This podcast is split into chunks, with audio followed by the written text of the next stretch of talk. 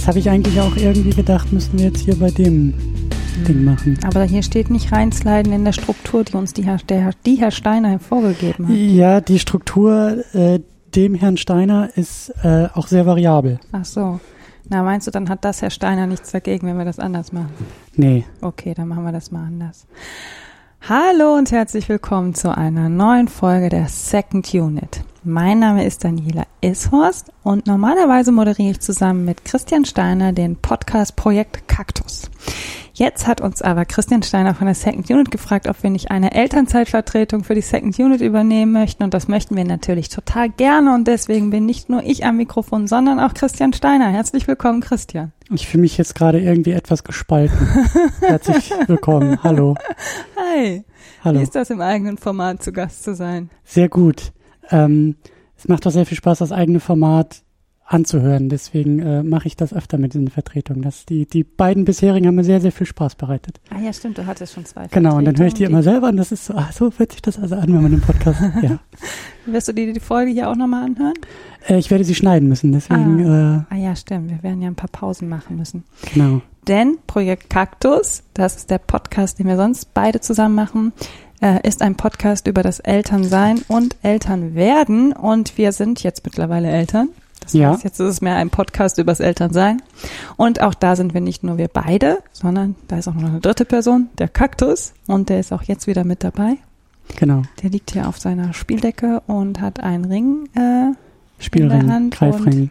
wir werden das jetzt hier in mehreren Teilen versuchen, eine siebenstündige Second Unit. Nein, nein, nein, nein, nein, nein, nein, nein. Achso, Eine siebenteilige vielleicht, aber Also. nicht eine siebenstündige. gut. Ja, äh, genau. Das ist ja normalerweise Projekt Kaktus und mittlerweile ist eben der Kaktus, also das Kind, da und bei uns dann im Podcast auch zu hören. Und deshalb auch hier. Also nebenbei gibt's so vielleicht auch so angestrengte Geräusche, Das weil Kind zahnt gerade. zahnt und will eigentlich irgendwie auch noch krabbeln lernen. Ja.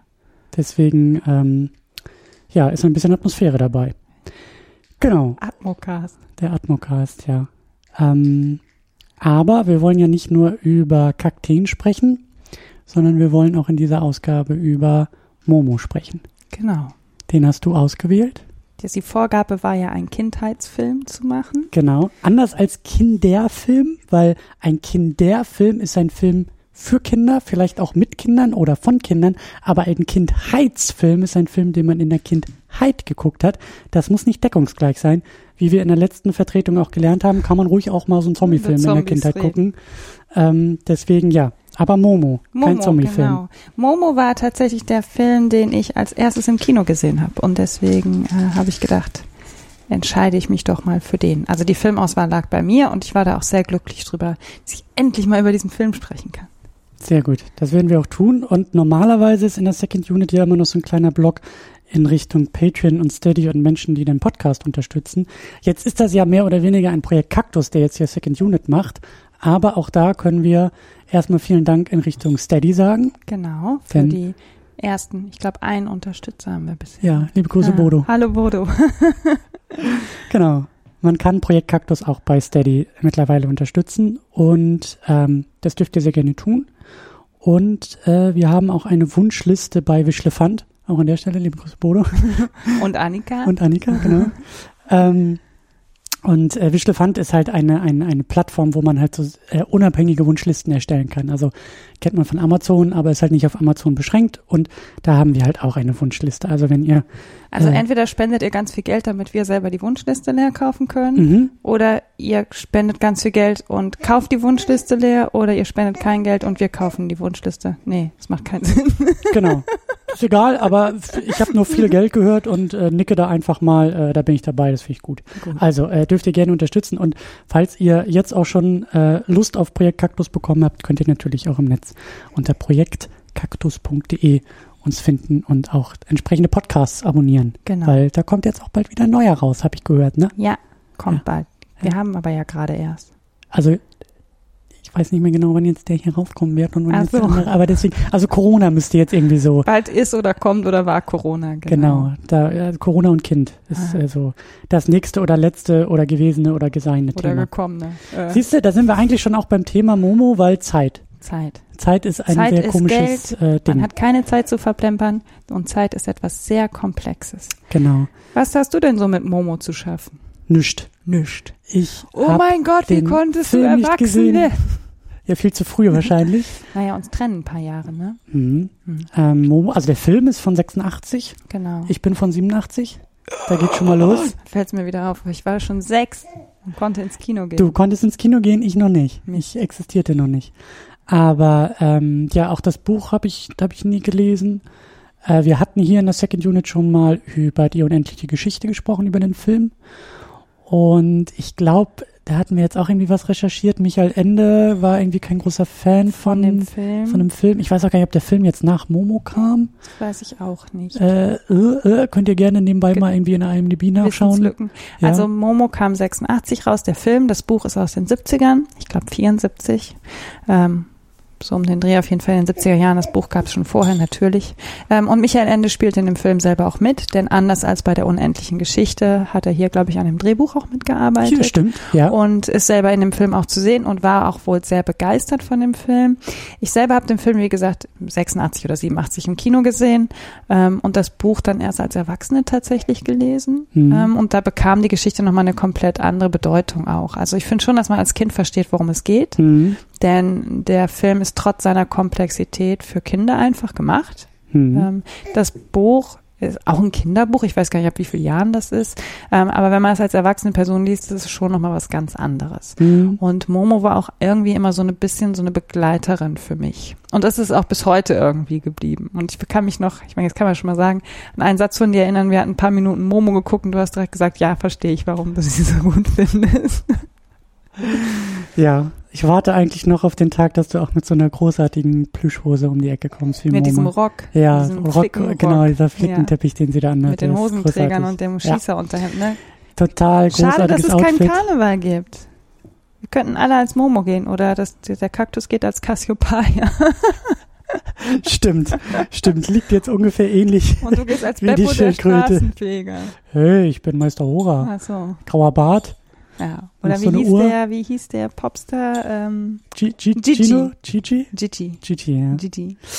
Äh, ja, so viele Figuren, die wir auch noch besprechen wollen. Aber was du gesagt hast mit ähm, Buch als Erwachsene gelesen, ähm, das kann ich mir sehr gut vorstellen. Ich finde, äh, also ich kenne jetzt nur die Filme. Ich kenne die unendliche Geschichte als Film. Mhm. Ich kenne Momo als Film. Und bei beiden fällt mir auf, dass das Filme sind für Kinder, die aber komplex sind und bleiben und eine ganz tolle Ansprache in ihrer Thematik auch an Kinder finden, weil oft ist es so bei, bei, bei Kinderfilmen, die sind auf einer Ebene für Kinder und auf einer ganz anderen Ebene für Erwachsene. Ähm, ich habe manchmal den Eindruck, dass es bei Pixar so ist. Ich meine, Pixar machen auch sehr gute Filme so für alle, aber dass die da manchmal für die Kinder sind sie bunt und laut und grell und Abenteuergeschichten und irgendwie ganz viel Slapstick-Humor und aufregend. Und die Erwachsenen sehen irgendwie so eine tiefere Bedeutung dahinter und verdrücken meine Träne. Und ich habe das Gefühl, dass die Filme hier bei Michael Ende beides halt wahnsinnig gut verbinden. Das Thema erwachsen werden, keine Zeit haben, ist ja wahnsinnig komplex, aber das ist direkt an Kinder auch gerichtet. Und Kinder verstehen das auch. Kinder haben da, glaube ich, schon auch ein Konzept von Zeit, ohne eine Uhr lesen zu können oder einen Kalender irgendwie zu kennen oder äh, zu wissen, wo der Unterschied zwischen 5 und 10 und 15 Minuten ist. Aber sie wissen, dass die Welt über die Zeit der Erwachsenen auch bestimmt und strukturiert wird. Und das fand ich total klasse hier bei Momo, dass ich so dachte, ja, ich kann mir das vorstellen, wie du mit sechs im Kino sitzt und sagst, ich verstehe diesen Film und ich verstehe auch die, die Dramatik und Problematik des Filmes. Und das fand ich ganz, ganz toll, dass das eben nicht zwei verschiedene Erzählungen oder Ebenen irgendwie sind, sondern das bleibt auf einer, sowohl für Kinder als auch für Erwachsene, sind halt unterschiedliche Perspektiven, die dann irgendwie drauf gucken. Das stimmt, aber mir fällt ein Beispiel ein, ich glaube bei Findet Nemo, also wie du, weil du gerade auch Pixar ansprichst, ähm, ich finde bei den Pixar-Filmen gibt es so die, die Witze, über die die Kinder lachen und die Witze, über die die Erwachsenen lachen. Mhm. Oder die Dinge, die Kinder verstehen und die, die die Erwachsenen verstehen. Und ich finde bei Momo, es ist natürlich schwer zu sagen, wie habe ich den mit sechs Jahren geguckt, das weiß ich natürlich nicht mehr. Ja, Zielgruppe müssen wir nochmal gesondert befragen, Ja. Sensation hier. Ähm, Na, das ist bestimmt für den Kaktus zu langweilig. Das blinkt nicht und rauscht und zappelt und Ah, ähm, aber du hast schon recht, es, es ist ein Film für beide. Also man sitzt da zusammen und äh, guckt den gleichen Film ja, sozusagen. ja, das Und ich ja. glaube auch, dass meine Mutter mich nur in den Film geschliffen hat, weil sie selber das Buch so geliebt hat. Es gibt nämlich ganz am Anfang in dem Buch ein, ein irisches Kinderlied, wo eine Strophe raus zitiert wird und das hat meine Mutter mir auch ins Poesiealbum geschrieben. Oh. Also ähm, ja, man gibt das weiter, was man selber auch gerne hat. Okay, das heißt, wenn alles gut läuft, ist der Kaktus hier die dritte Generation Momo. Ja, hoffentlich. Ja, sehr gut. Ja, wie schon erwähnt, äh, wir werden hier äh, ein paar kleine äh, Schnitte setzen müssen, weil erwähnter Kaktus natürlich auch noch da ist und bespaßt werden will. Und deswegen würde ich sagen, machen wir eine kleine Pause, machen danach weiter mit Plot und Cast und dann natürlich die hauptsächliche Filmdiskussion.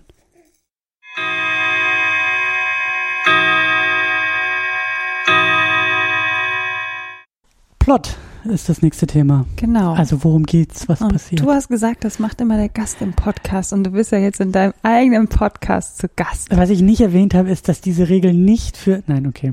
Hm. Keine Ausreden, Ich habe es befürchtet. keine Ausreden. Worum geht es? Du darfst gerne einhaken, wenn ich Fehler mache oder Dinge auslasse, die super wichtig sind. Ich habe hier meinen Stift und meinen Zettel. Nein. Und das Buch, deswegen das kannst Buch. du nebenbei. Momo. Ähm, die Geschichte beginnt äh, mit einer Rahmenerzählung, die interessanterweise gar nicht weiter aufgegriffen wird, glaube ich, am Ende.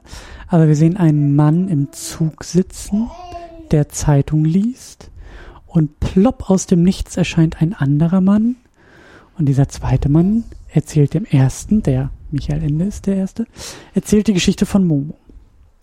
Und das ist eine Geschichte, ich weiß gar nicht, ob es so explizit gesagt wurde, aber das sieht alles sehr italienisch aus. Stimmt. Ein italienisches Örtchen, das ist deutsche-italienische Koproduktion der Film.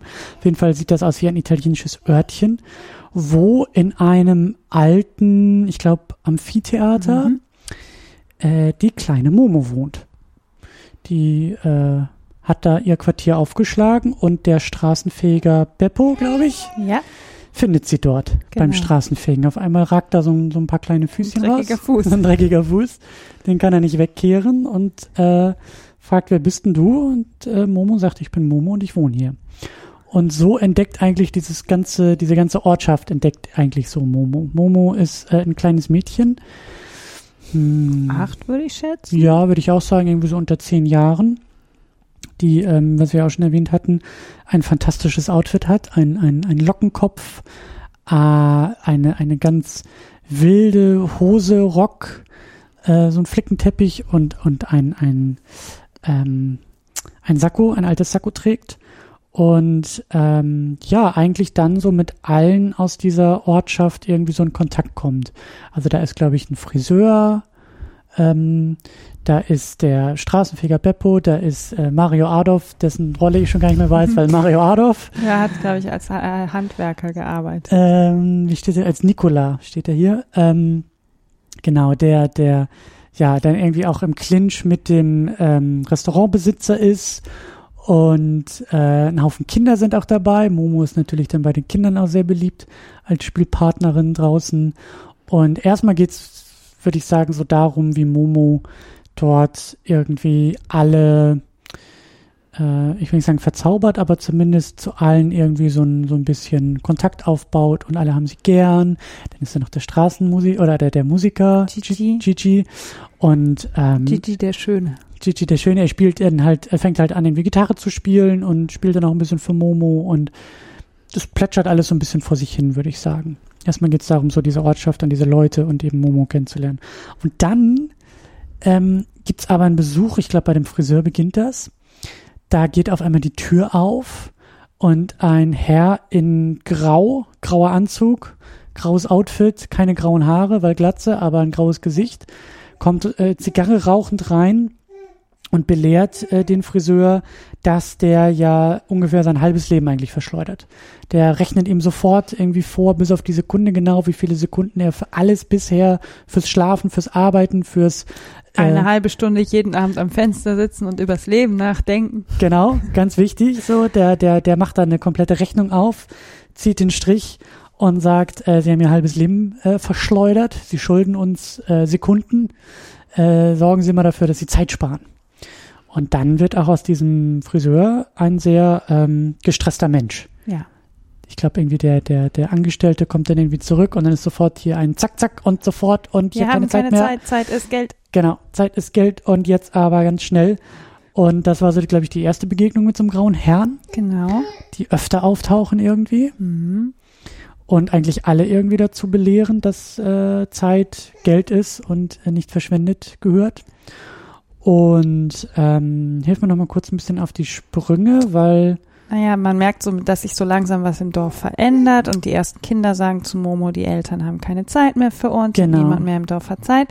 Und dann geht Momo los und, wie der Erzähler aus dem Off erzählt, rettet jeden Einzelnen und kommt damit natürlich den grauen Herren gefährlich nah. stimmt. Ähm, sie kommt dann irgendwann wieder in ihr Amphitheater ähm, zurück, geht in ihr Zuhause und will irgendwas holen und da sieht sie da eine Puppe sitzen. Ah ja, Ähm, Bibi, Bibi, wie hieß sie? weiß ich gar nicht mehr. Und dann gab's noch Booby Boy oder so. Ja, ja. Auf jeden Fall ist da diese Baby Puppe, Girl oder Baby so. Girl, genau. Und sagt, spiel mit mir, ich bin deine Freundin. Und sie wirft, sie setzt die Puppe aber raus, weil sie mit dieser Puppe überhaupt nichts anfangen kann. Die Puppe will immer neue Sachen haben, die Ja, die kann man, glaube ich, gar nicht lieb haben, sagte sie irgendwie. Genau, dich nicht kann so? man gar nicht lieb Die haben. Puppe kann man gar Genau. nicht lieb haben. Und als sie die Puppe dann raussetzt, kommt ein, äh, sehr schön auch ein alter grauer Mercedes angefahren Mhm. äh, mit Silvester Groth als Agent BLW 553X. Ähm, und er zeigt dir dann, was diese ganzen Puppen, was diese Puppe alles für Anziehsachen hat. Ein Skianzug, ein Bügeleisen, ein Telefon, ein dies und das. Und wenn du das alles hast, dann gibt es hier noch Bubi Boy und Bibi schießt mich tot und äh, hunderte von Puppen fliegen in dieses Amphitheater und Momo will das aber alles nicht und bringt den grauen Herren dazu, eben ihr das Geheimnis zu verraten, was die grauen Herren tatsächlich vorhaben. Ja, Das bringt den Rat der grauen Herren dazu, ähm, diesen Agenten zu bestrafen, indem man ihm seine Zeit entzieht. Und was passiert, wenn man den grauen Herren die Zeit entzieht? Sie rauchen diese Zigarren nicht mehr und lösen sich auf. mhm. Ähm, das Dorf verfällt aber doch nach, ah, dann ähm, verschwindet Momo für ein Jahr, weil sie doch zum Genau. Meister Hora kommt. genau. Das habe ich nämlich nicht mehr so ganz auf der Kette gehabt, wann und wie und wo. Äh, Es gibt dann diese Momo Kinderdemo, mhm. wo die ähm, Eltern aber keine Zeit, schon keine Zeit mehr haben, weil Mhm. Momo es doch eben nicht so richtig schafft, alle zu überzeugen. Die Kinder demonstrieren, dass sie gehört werden, dass man Zeit mit ihnen verbringt, dass dieser ganze Wahnsinn mal aufhört. Genau. Aber ja. Und ähm, eigentlich, ähm, ja, der ganze Film dreht sich darum, wie Momo eigentlich darum kämpft, den Leuten ihre Zeit wieder zurückzugeben. Mhm. Ähm, ja, willst du den Film noch weiter beschreiben, ganz konkret? Oder? Ähm, naja, ja, also wir können zum Ende hin vielleicht ein bisschen äh, abkürzen, weil äh, großes Happy End. Momo schafft's natürlich und diese ganzen Feinheiten mit Meister Hora, der da die Zeit verwaltet und wie das funktioniert, das können wir ja gleich nochmal ein bisschen gesondert besprechen. Ich glaube, ich muss mal kurz diesen Kaktus hier irgendwie bespaßen. Ja, soll ich dann ein bisschen was zum Cast erzählen? Das wäre super. Gut. Du kannst den, ich möchte nur ganz kurz dazu sagen, Mario Adolf hat mir richtig gut gefallen. Alle auch, aber der ganz besonders. So. Ähm, ja, wer spielt Momo? Das ist Rados Bokel. Ich weiß nicht, ähm, viele haben wahrscheinlich ein Bild von Momo vor Augen, auch mit Rados Bokel, wie Momo aussieht. Ähm, ich habe Rados Bokel danach gar nicht mehr groß wahrgenommen in anderen Rollen. Vielleicht hat sie noch mal in irgendeinem Traumschiff oder so mitgespielt. Ähm, Im Dschungelcamp war sie wohl mal. Ich glaube, ihr ist es so ein bisschen nicht gegönnt gewesen, aus dieser Rolle der Momo jemals wieder rauszutreten. Dann, ähm, wie Christian schon sagte, spielt Mario Adorf mit als Nikola. Der hat immer eine Zigarettenstumpen äh, äh, im Seitenwinkel und ein wundervolles ähm, ja, Handwerker-Outfit. Man sieht ihn gerne auch mal mit der Kelle zum Mauern irgendwo rumstehen. Armin Müller-Stahl, der spielt den Chef der Grauen Männer. Silvester Groth, vielleicht ähm, sagt dem oder die ein oder anderen das was. Silvester Groth hat jetzt in der zweiten und dritten Staffel Dark mitgespielt. Da ist er uns auch direkt aufgefallen. Er spielt einen der Agenten, der wie gesagt sich in Luft auflöst. Dann haben wir, wir haben jetzt eben Momos zwei beste Freundinnen noch rausgekippt, äh, rausgesucht. Das sind Leopoldo Trieste als Beppo, der Straßenfeger, eine ganz fantastische Rolle, und Bruno Story als Gigi. Und dann haben wir noch John Huston als Meister Hora. Vielleicht magst du noch ein, zwei Sätze zu John Huston sagen? Ja, äh, also auch nur, ähm, wie sagt man, wiedergegeben, weil ich, also den Namen habe ich schon mal gehört und ist irgendwie so eine Hollywood Alt-Hollywood-Legende, ja, irgendwie, ich glaube, was war da in der IMDb? Also irgendwie mehrfach mit äh, Oscar ausgezeichnet. Ich glaube irgendwie 48 oder 49 äh, mit einem Film, irgendwie glaube ich in Regie und Drehbuch oder sowas. Also auch so ein, so ein Allround-Talent hat gespielt, hat Regie gemacht, hat geschrieben und eben so diese So alten, auch richtige Klassiker, so Moby Dick und so. genau, ne? so richtig äh, alte Schinken auch und das war wohl, glaube ich, auch die letzte Rolle von John Huston. Ich glaube danach, irgendwie nach dem Film, also nach dem Dreh, Ach stimmt, der ist ist, auch irgendwie 86 verstorben oder oder so. 87 dann gestorben. Genau, ja. Das. Also er spielt halt noch auch so. einen alten Mann, das darf man nicht vergessen. Genau, den Meister alt, der ja. Alte Mann. Habe ich mich halt auch Hüter gefragt. der Zeit. Habe ich mich halt auch gefragt, weil man das durchaus gesehen hat. Also der Film ist halt im, auch im Deutschen irgendwie nachsynchronisiert an Mhm, vielen Stellen. An manchen Stellen zumindest. auch ein bisschen schwierig. Genau, ich, also wahrscheinlich haben die Englisch geredet am Set oder alle haben in ihrer Landessprache erstmal gespielt. Also auf jeden Fall ein sehr äh, bunt gemischter Cast und auch eben deutsch-italienische äh, Co-Produktion. Und das ist mir dann zwischendurch auch aufgefallen, weil manchmal wurde auch ein bisschen mit Schrift gearbeitet. Dann war da mal Stimmt. irgendwie englische Schilder. Die Demo war die beste, weil da, Da, war alles. aber alles, ne? Da war alles. Italienisch, Englisch und deutsche Schilder. genau, ja. das fand ich auch super. Das, das, äh, Und auch die Kinderlieder, auch was Gigi gesungen hat, war mal auf Deutsch, mal auf Italienisch, mal auf Englisch. Genau. Ähm, also, also wie sagt man, eine multilinguale Produktion. Ähm, genau, und so auch im Cast äh, wieder gespiegelt. Genau. Ja, Rados Buckel hattest du auch schon erwähnt. Ähm, der Name hatte mir auch was gesagt. Also ihr Name, ihr Name kommt mir irgendwie bekannt vor, aber auch irgendwie so, ähm, weiß ich gar nicht. Also so, so, das hatte ich, glaube ich, eher noch so ein bisschen irgendwo ganz tief im Hinterkopf, dass halt Momo auch so eine ikonische Rolle irgendwie war. Ähm, ja. Aber mehr, mehr auch nicht. Ich hab, kann mich auch nicht erinnern, sie noch mal irgendwo anders gesehen zu haben. Außer im Dschungel wahrscheinlich. Also ich habe einige Dschungelcamp-Staffeln geguckt. Äh, Mhm. ich bin ein Star, holt mich heraus. Und da war sie bei einem dabei. Ich wüsste, könnte aber jetzt nicht beschwören, ob ich das mit ihr gesehen habe oder nicht. Hm. Mich da auch nicht wirklich dran Dann erinnern. Regie äh, und Drehbuch hatten wir, glaube ich, noch nicht, ne? Genau. Regie Johannes Scharf, der auch eben das Drehbuch mitgeschrieben hat. Rosemarie Fendel auch am Drehbuch mitgeschrieben. Michael Ende auch am Drehbuch und natürlich die Buchvorlage und Marcelo Cossia auch am Drehbuch mitgearbeitet. Ähm, das hätte ich natürlich vorher nochmal machen können, aber ich habe jetzt nicht nachgeguckt, ob die noch andere Dinge gemacht haben. Ähm, bei kenne. Johannes Schaf hatte ich mal nachgeguckt, da war nichts weiter, was mir was gesagt hätte. Okay. Also ohnehin sehr viele, Un also ich weiß nicht, wie es zu der Zeit war. Armin Müller-Stahl ist ja eigentlich schon auch ein sehr bekannter Schauspieler, genauso wie Mario Adolf. Hm. Bei Silvester Groth weiß ich nicht, ob man den so wirklich, also Armin Müller-Stahl und Mario Adolf würde ich sagen, den kennt man auch über Deutschland hinaus. Gerade Armin Müller-Stahl hat, glaube ich, auch in einigen Hollywood-Produktionen mitgearbeitet. Hm. Ähm, das ist bei den anderen, würde ich jetzt sagen, so ein Silvester Groth, glaube ich, nicht der Fall. Ähm, wir kannten ihn, weil wir jetzt gerade Dark äh, einmal komplett weggeguckt Hat er haben. nicht auch bei Inglourious Bastards mitgespielt? Silvester Groth? Ich meine, dass er irgendwo auch. Äh, hm. Auf jeden Fall. Was Äh, Silvester, was auch für ein geiler Name, ne? ja. Aber äh, wie gesagt, also Mario Adolf, ich meine, ist ja auch irgendwie so ein bisschen äh, größer bekannt und so. Irgendwie fand ich, ich fand es auch sehr charmant in dieser Rolle. Ich habe irgendwie so so dieses, weiß ich nicht, es hat für mich sehr gut gepasst und ich fand es irgendwie auch sehr charmant. Ähm, also sie werden ja alle gewusst haben, was sie da spielen und was das für, für eine Vorlage ist und was, was das für eine Produktion ist. Und irgendwie, ich fand ihn sehr warm in dem Film. Ich hatte Mhm. den Eindruck, dass er irgendwie auch, also gerade am Anfang da, wo er denn da irgendwie sich dann mit dem äh, Restaurantbesitzer da irgendwie anlegt und der ihn da irgendwie mit Pfeffer besprüht und er dann irgendwie die ganze Zeit niesen muss.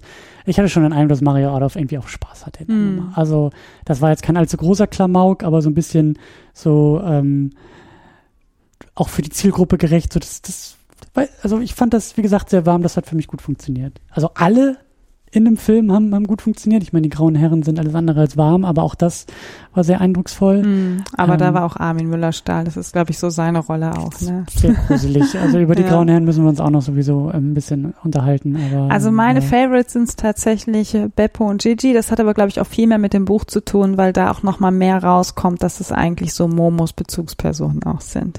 Die beiden sind ihre besten Freunde. Beppo und Gigi liebt sie, glaube ich, über alles. Ähm, was merkt man im Film? Vielleicht gar nicht so sehr. Also man merkt schon, Beppo nimmt da so eine ganz besondere Rolle eigentlich auch ein. Ähm, und Mhm. deswegen mag ich die Rolle von den beiden eigentlich auch sehr gerne, so als äh, Wahlfamilie quasi. Also das Mhm. ganze Dorf wird ja so ein bisschen zu Momos Wahlfamilie, aber ich finde bei Beppo und Gigi wird das nochmal sehr viel deutlicher, weil sie auch ähm, für mich auch beim Gucken so die einzigen sind, die wirklich weiterhin an Momo denken. Ähm, Stimmt. sich nicht ganz so verlieren in ihrer Arbeit. Also Stimmt. schon auch, ne? Beppo wird ja da in die ähm, Irrenanstalt irgendwie eingeliefert, weil er die grauen Herren beobachtet und niemand glaubt ihm. Mhm. Ähm, aber versucht natürlich alles weiter, damit es Momo gut geht. Mhm. Und ähm, Gigi ist da ja auch immer wieder von Zweifeln ähm, umworfen. Mhm. Ja, das ist vielleicht auch schon ein Punkt, den können wir hier auch schon mal kurz ansprechen. Ähm, ähm, das, ich finde es ein bisschen schwierig. Also du kennst das Buch und ich habe dann auch eben in der Wikipedia noch mal so den, den, ich glaube auch, das war zum zum Film dann. Da wird der Film irgendwie ein bisschen anders beschrieben, als ich ihn gesehen habe. Ich glaube nämlich auch ein bisschen mit dem Wissen des Buches, ähm, dass ja irgendwie Momo ist ja eine wahnsinnig gute Zuhörerin und schafft es ja irgendwie durch durch durch ähm, ihr Talent, dass ja Ihre Superkraft. ihre Superkraft, dass ähm, das wird im Film so angedeutet, dass ja, glaube ich, irgendwie dieser, dieser Vogel, der irgendwie nicht gesungen hat, so Momo sitzt einfach irgendwie nur da und hört ihm zu und zack, der Vogel kann schon wieder singen. Und so ähm, ist ja auch die Beziehung zu all den anderen Figuren irgendwie geprägt. Also dass, dass Momo dadurch dann ja auch ähm, ja, äh, Freundin für so viele dort wird. Und das fand ich im Film nicht ganz so klar. Also das wurde, glaube ich, so ein bisschen vorausgesetzt, dass man das weiß, dass das Momo irgendwie Vielleicht, kann oder ist. vielleicht muss man es gar nicht wissen. Also an einer oder anderen Stelle wird es sichtbar. Das mit dem Vogel war ganz interessant, weil in dem Film ist es irgendwie eine Szene, die dauert eine Minute. Da Mhm. sitzt sie vor dem Käfig und hört dem Vogel zu und die Frau, der der Vogel gehört, sagt, ähm, er singt gar nicht mehr und plötzlich fängt der Vogel an zu singen und dann fragt die Frau, was hast du denn gemacht? Und dann sagt Momo, ich glaube, er wollte nur, dass ihm jemand zuhört, auch wenn er nicht zwitschert. Und in dem Buch dauert das Ganze eine Woche. Mhm. Wird da geschrieben, Momo heißt eine Woche, hört sie diesem Vogel zu und irgendwann fängt er wieder an zu zwitschern. Ähm, ich finde, das kommt im Film so ein bisschen durch, natürlich nicht ganz so stark wie im Buch. Und das finde ich deshalb so interessant, weil es ja in dem Film um Zeit geht Mhm. und er die Zeit aber nicht abgebildet bekommt aus dem Der Buch. Film hat nur irgendwie 100 Minuten Zeit. Ja, er ist ja relativ Also- lang eigentlich auch, ne? Wie lange Ja, geht der? Stunde 40, 100 Minuten. Ja, ein Dreiviertelstunde, ja, ja, Genau. genau. Ähm, und das kann man aber aus dem Buch so schwer übertragen. Also da müsste man jetzt einblenden, Montag, Dienstag, Mittwoch, Freitag, Samstag, Ja. Sonntag. Ähm, oder hätte vielleicht sagen müssen, ach, jetzt sitzt du hier seit einer Woche und der Vogel hört dir immer noch zu. Aber ist die Information für den Film jetzt wirklich so wichtig? Nein, ist sie eigentlich nicht. Weil man merkt an anderen Stellen, dass ähm, es gibt ja diesen Streit zwischen ähm, dem Restaurantbesitzer und dem Handwerker Mario Adolf und ähm, Momo schafft es, dass die beiden sich wieder vertragen. Mhm. Oder es gibt ganz am Anfang eine Szene, wo Momo mit Beppo zusammensitzt und Beppo ähm, Mhm. sagt, ich habe hier einen, einen Weg gekehrt und da war eine Mauer und in einer Mauer waren fünf Steine, die waren anders als die anderen Steine. Und ähm, Beppo erzählt dann Momo, Momo, das waren wir. Ich habe uns in den Steinen gesehen. Und dann steht Mario Adolf da und macht so einen Fingerzeig und kreist Mhm. sich so am Kopf, als wollte er sagen, ach, der ist doch verrückt. Und Momo guckt ihn an, macht die Augen so zu und schüttelt mit dem Kopf und nimmt dann Beppo auch so in den Arm. Also man merkt schon, dass sie eine besondere Fähigkeit hat, auch äh, wenn das so um das Kinderspiel geht und so, wenn wir später nochmal über Mhm. einzelne Szenen sprechen, ähm, merkt man schon, dass Momo eine besondere Begabung hat und sie ist ja auch die einzige, die es am. Ende schafft, Superkraft, die einzige, die es am Ende auch schafft, die grauen Herren zu besiegen. Also sie rettet quasi alle. Sie Das ist stimmt. die Heldin des Films. Das stimmt, das stimmt. Äh, Ich, ich, ich hätte das nur ein bisschen, also als ich das gelesen habe, dachte ich, ach so, weil zum Beispiel auch die Szene mit dem, jetzt muss ich nachschauen, BLW 553X, der ihr ja einfach so, also für mich einfach so erzählt, was das Geheimnis der grauen Männer ist. Da saß ich davor und dachte, aha, wo kommt das denn jetzt auf einmal aber her? sie hat aber, ihm doch an der Wange gestreichelt und hat gesagt, aber hat dich denn niemand lieb? war das Da kann man schon mal zerfließen. Ja, das stimmt. Ja, das stimmt natürlich. Ja, ich weiß nicht. Ich hatte, ich hatte einfach so das Gefühl, dass äh, so ein paar Momente, also generell, dass, dass der, also was du ja auch gesagt hast, dass der Film filmisch noch mal einen Tick besser funktioniert, wenn man die Geschichte schon Das mal stimmt. kennt. Und ich kannte sie halt vorher nicht und deswegen waren da einfach so ein paar Momente dazwischen, die ähm, ja, die, die für mich ein bisschen, ähm, ich will nicht sagen lückenhaft waren, aber wo ich das Gefühl hatte, mir fehlen hier die ein oder anderen Informationen. Ähm, gut, war vielleicht auch der Tatsache geschuldet, dass wir den Film irgendwie abends im Bett zwischen Kaktus und äh, also ich, vielleicht war ich auch nicht mal ganz so wach, als wir das alles geguckt haben. Aber eingeschlafen bist du nicht. Eigentlich nicht, nee. Ähm, aber ja, also ähm, ich glaube schon, dass das, dass das Ganze nochmal mit dem, mit dem Buch äh, als Hintergrundwissen nochmal einen Tick besser funktioniert. Das kann ich mir auch vorstellen. So, darauf wollte ich nur hinaus. Ja, dann würde ich sagen, machen wir nochmal kurz Stopp und dann machen wir als nächstes, weil dann kommen die dicken Bretter, die Dann wir bohren. kommen die dicken Bretter. Ich hoffe, die schaffen wir auch gut in einem Rutsch. Ja, das werden wir sehen, aber wir wollen vor allen Dingen auch noch über ähm, das ganze Zeitthema natürlich sprechen und vielleicht auch noch so ein paar Momente rausgreifen. Genau. Wir haben noch so viel vor, aber Ah. vorher machen wir. Pass auf, das kommt nach der nächsten Maus. Ich weiß nicht, ob ich das sagen darf oder ob ich jetzt hier verklagt werde, aber Ja, Ihr die wisst schon. Sendung mit der Maus gehört ja nicht zu Disney. stimmt.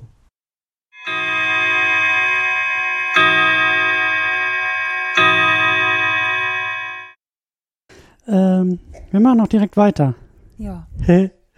Und zwar mit, ähm, wo waren wir denn? Bei den Motiven. Wir wollen jetzt mal ein bisschen über den Film sprechen. Wir haben jetzt den ganzen äh, Vorbereitungskram vorbereitet und abgearbeitet.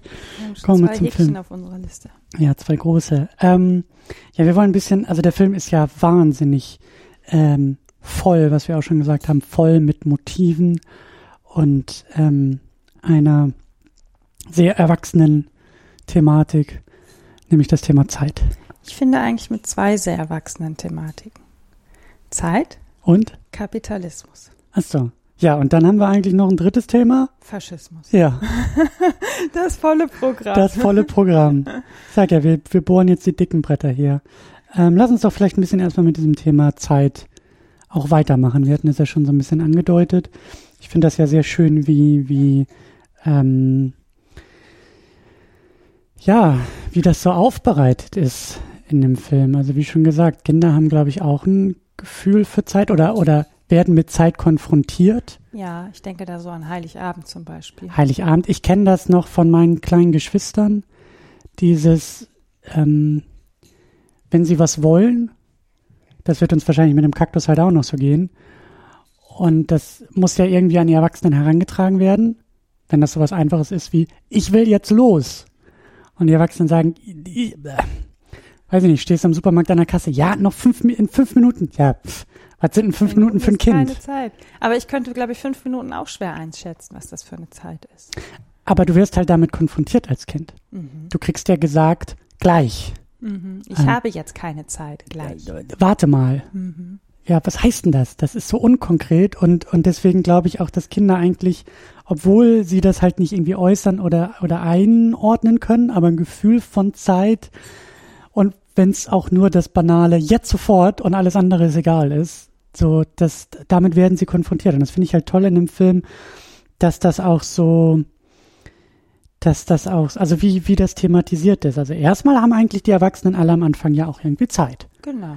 So, man arbeitet ein bisschen, man lebt ein bisschen, man isst ein bisschen zusammen, man spielt ein bisschen Man zusammen. nimmt sich Zeit füreinander.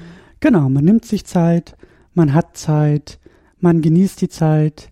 Und das ist ja auch das, was so der erste Teil des Films ist, was das ja, also was uns die Welt irgendwie auch so präsentiert und der Film nimmt sich dann auch Zeit. Und dann kommen eben diese grauen Herren. Kannst du dich noch erinnern, als der graue Herr in den Friseursalon kommt und ihm vorrechnet, wofür er seine Zeit so verplempert hat und er sagt, und dann haben sie so und so viele Tausende von Minuten, Ich glaube, du bist ein bisschen leise, ich drehe dich nur mal ein bisschen lauter. dann haben sie so und so viele, ja wahrscheinlich, ach man, weil mein Mikro so weit weg ist, ähm, dann haben sie Tausende von Minuten verschwendet, äh, weil sie jeden Abend eine halbe Stunde am Fenster sitzen Das und über den Tag nachdenken und ich habe mich zu dir umgedreht und habe gedacht, oh, was ist das denn für ein Luxus?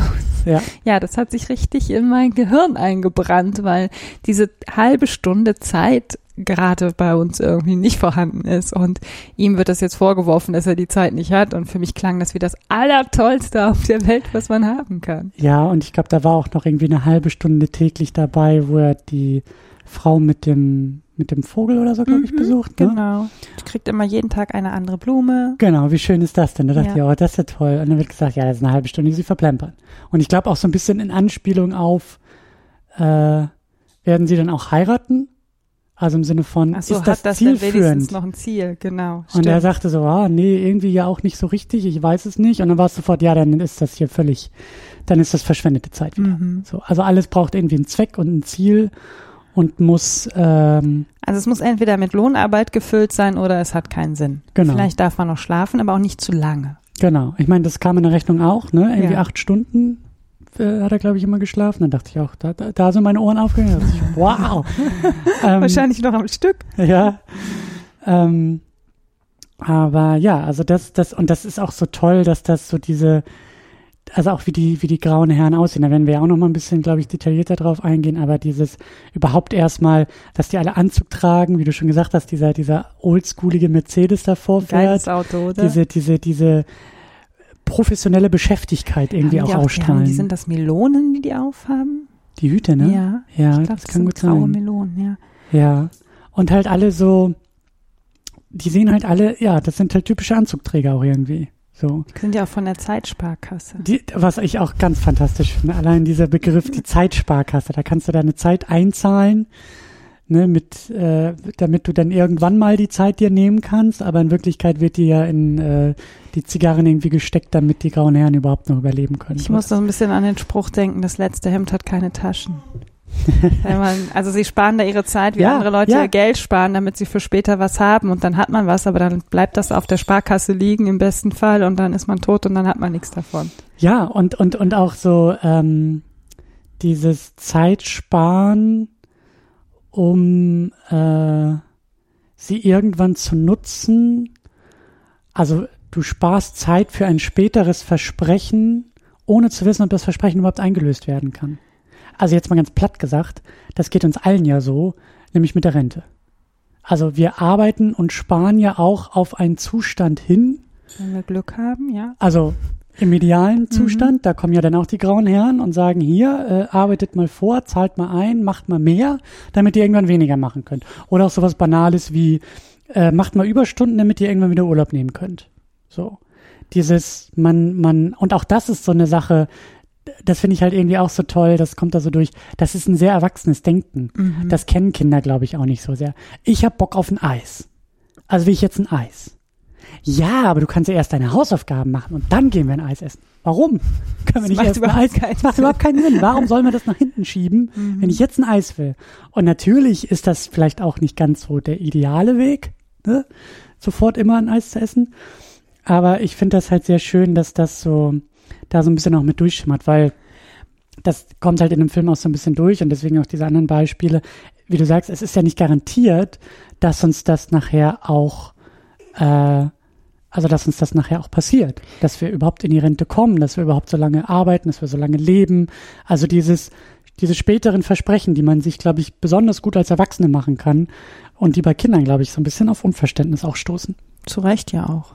Also, was ich ganz spannend finde, ist in dem Film sind natürlich dann irgendwann nicht nur die Erwachsenen davon betroffen, und zwar die Erwachsenen, die kapitalistisch äh, verwertbar sind, was ja für Mhm. mich auch ein großes Thema ist in den letzten Monaten. Ähm, es gibt für mich so drei Arten von Menschen. Kinder, Rentner und die kapitalistisch Verwertbaren. Mhm. Ähm, die Alle Kinder anderen. bereiten wir vielleicht noch darauf vor, dass wir sie irgendwann auch kapitalistisch verwerten möchten. Und die Rentner, die packen wir einfach weg, weil die sind eh zu nichts mehr zu gebrauchen.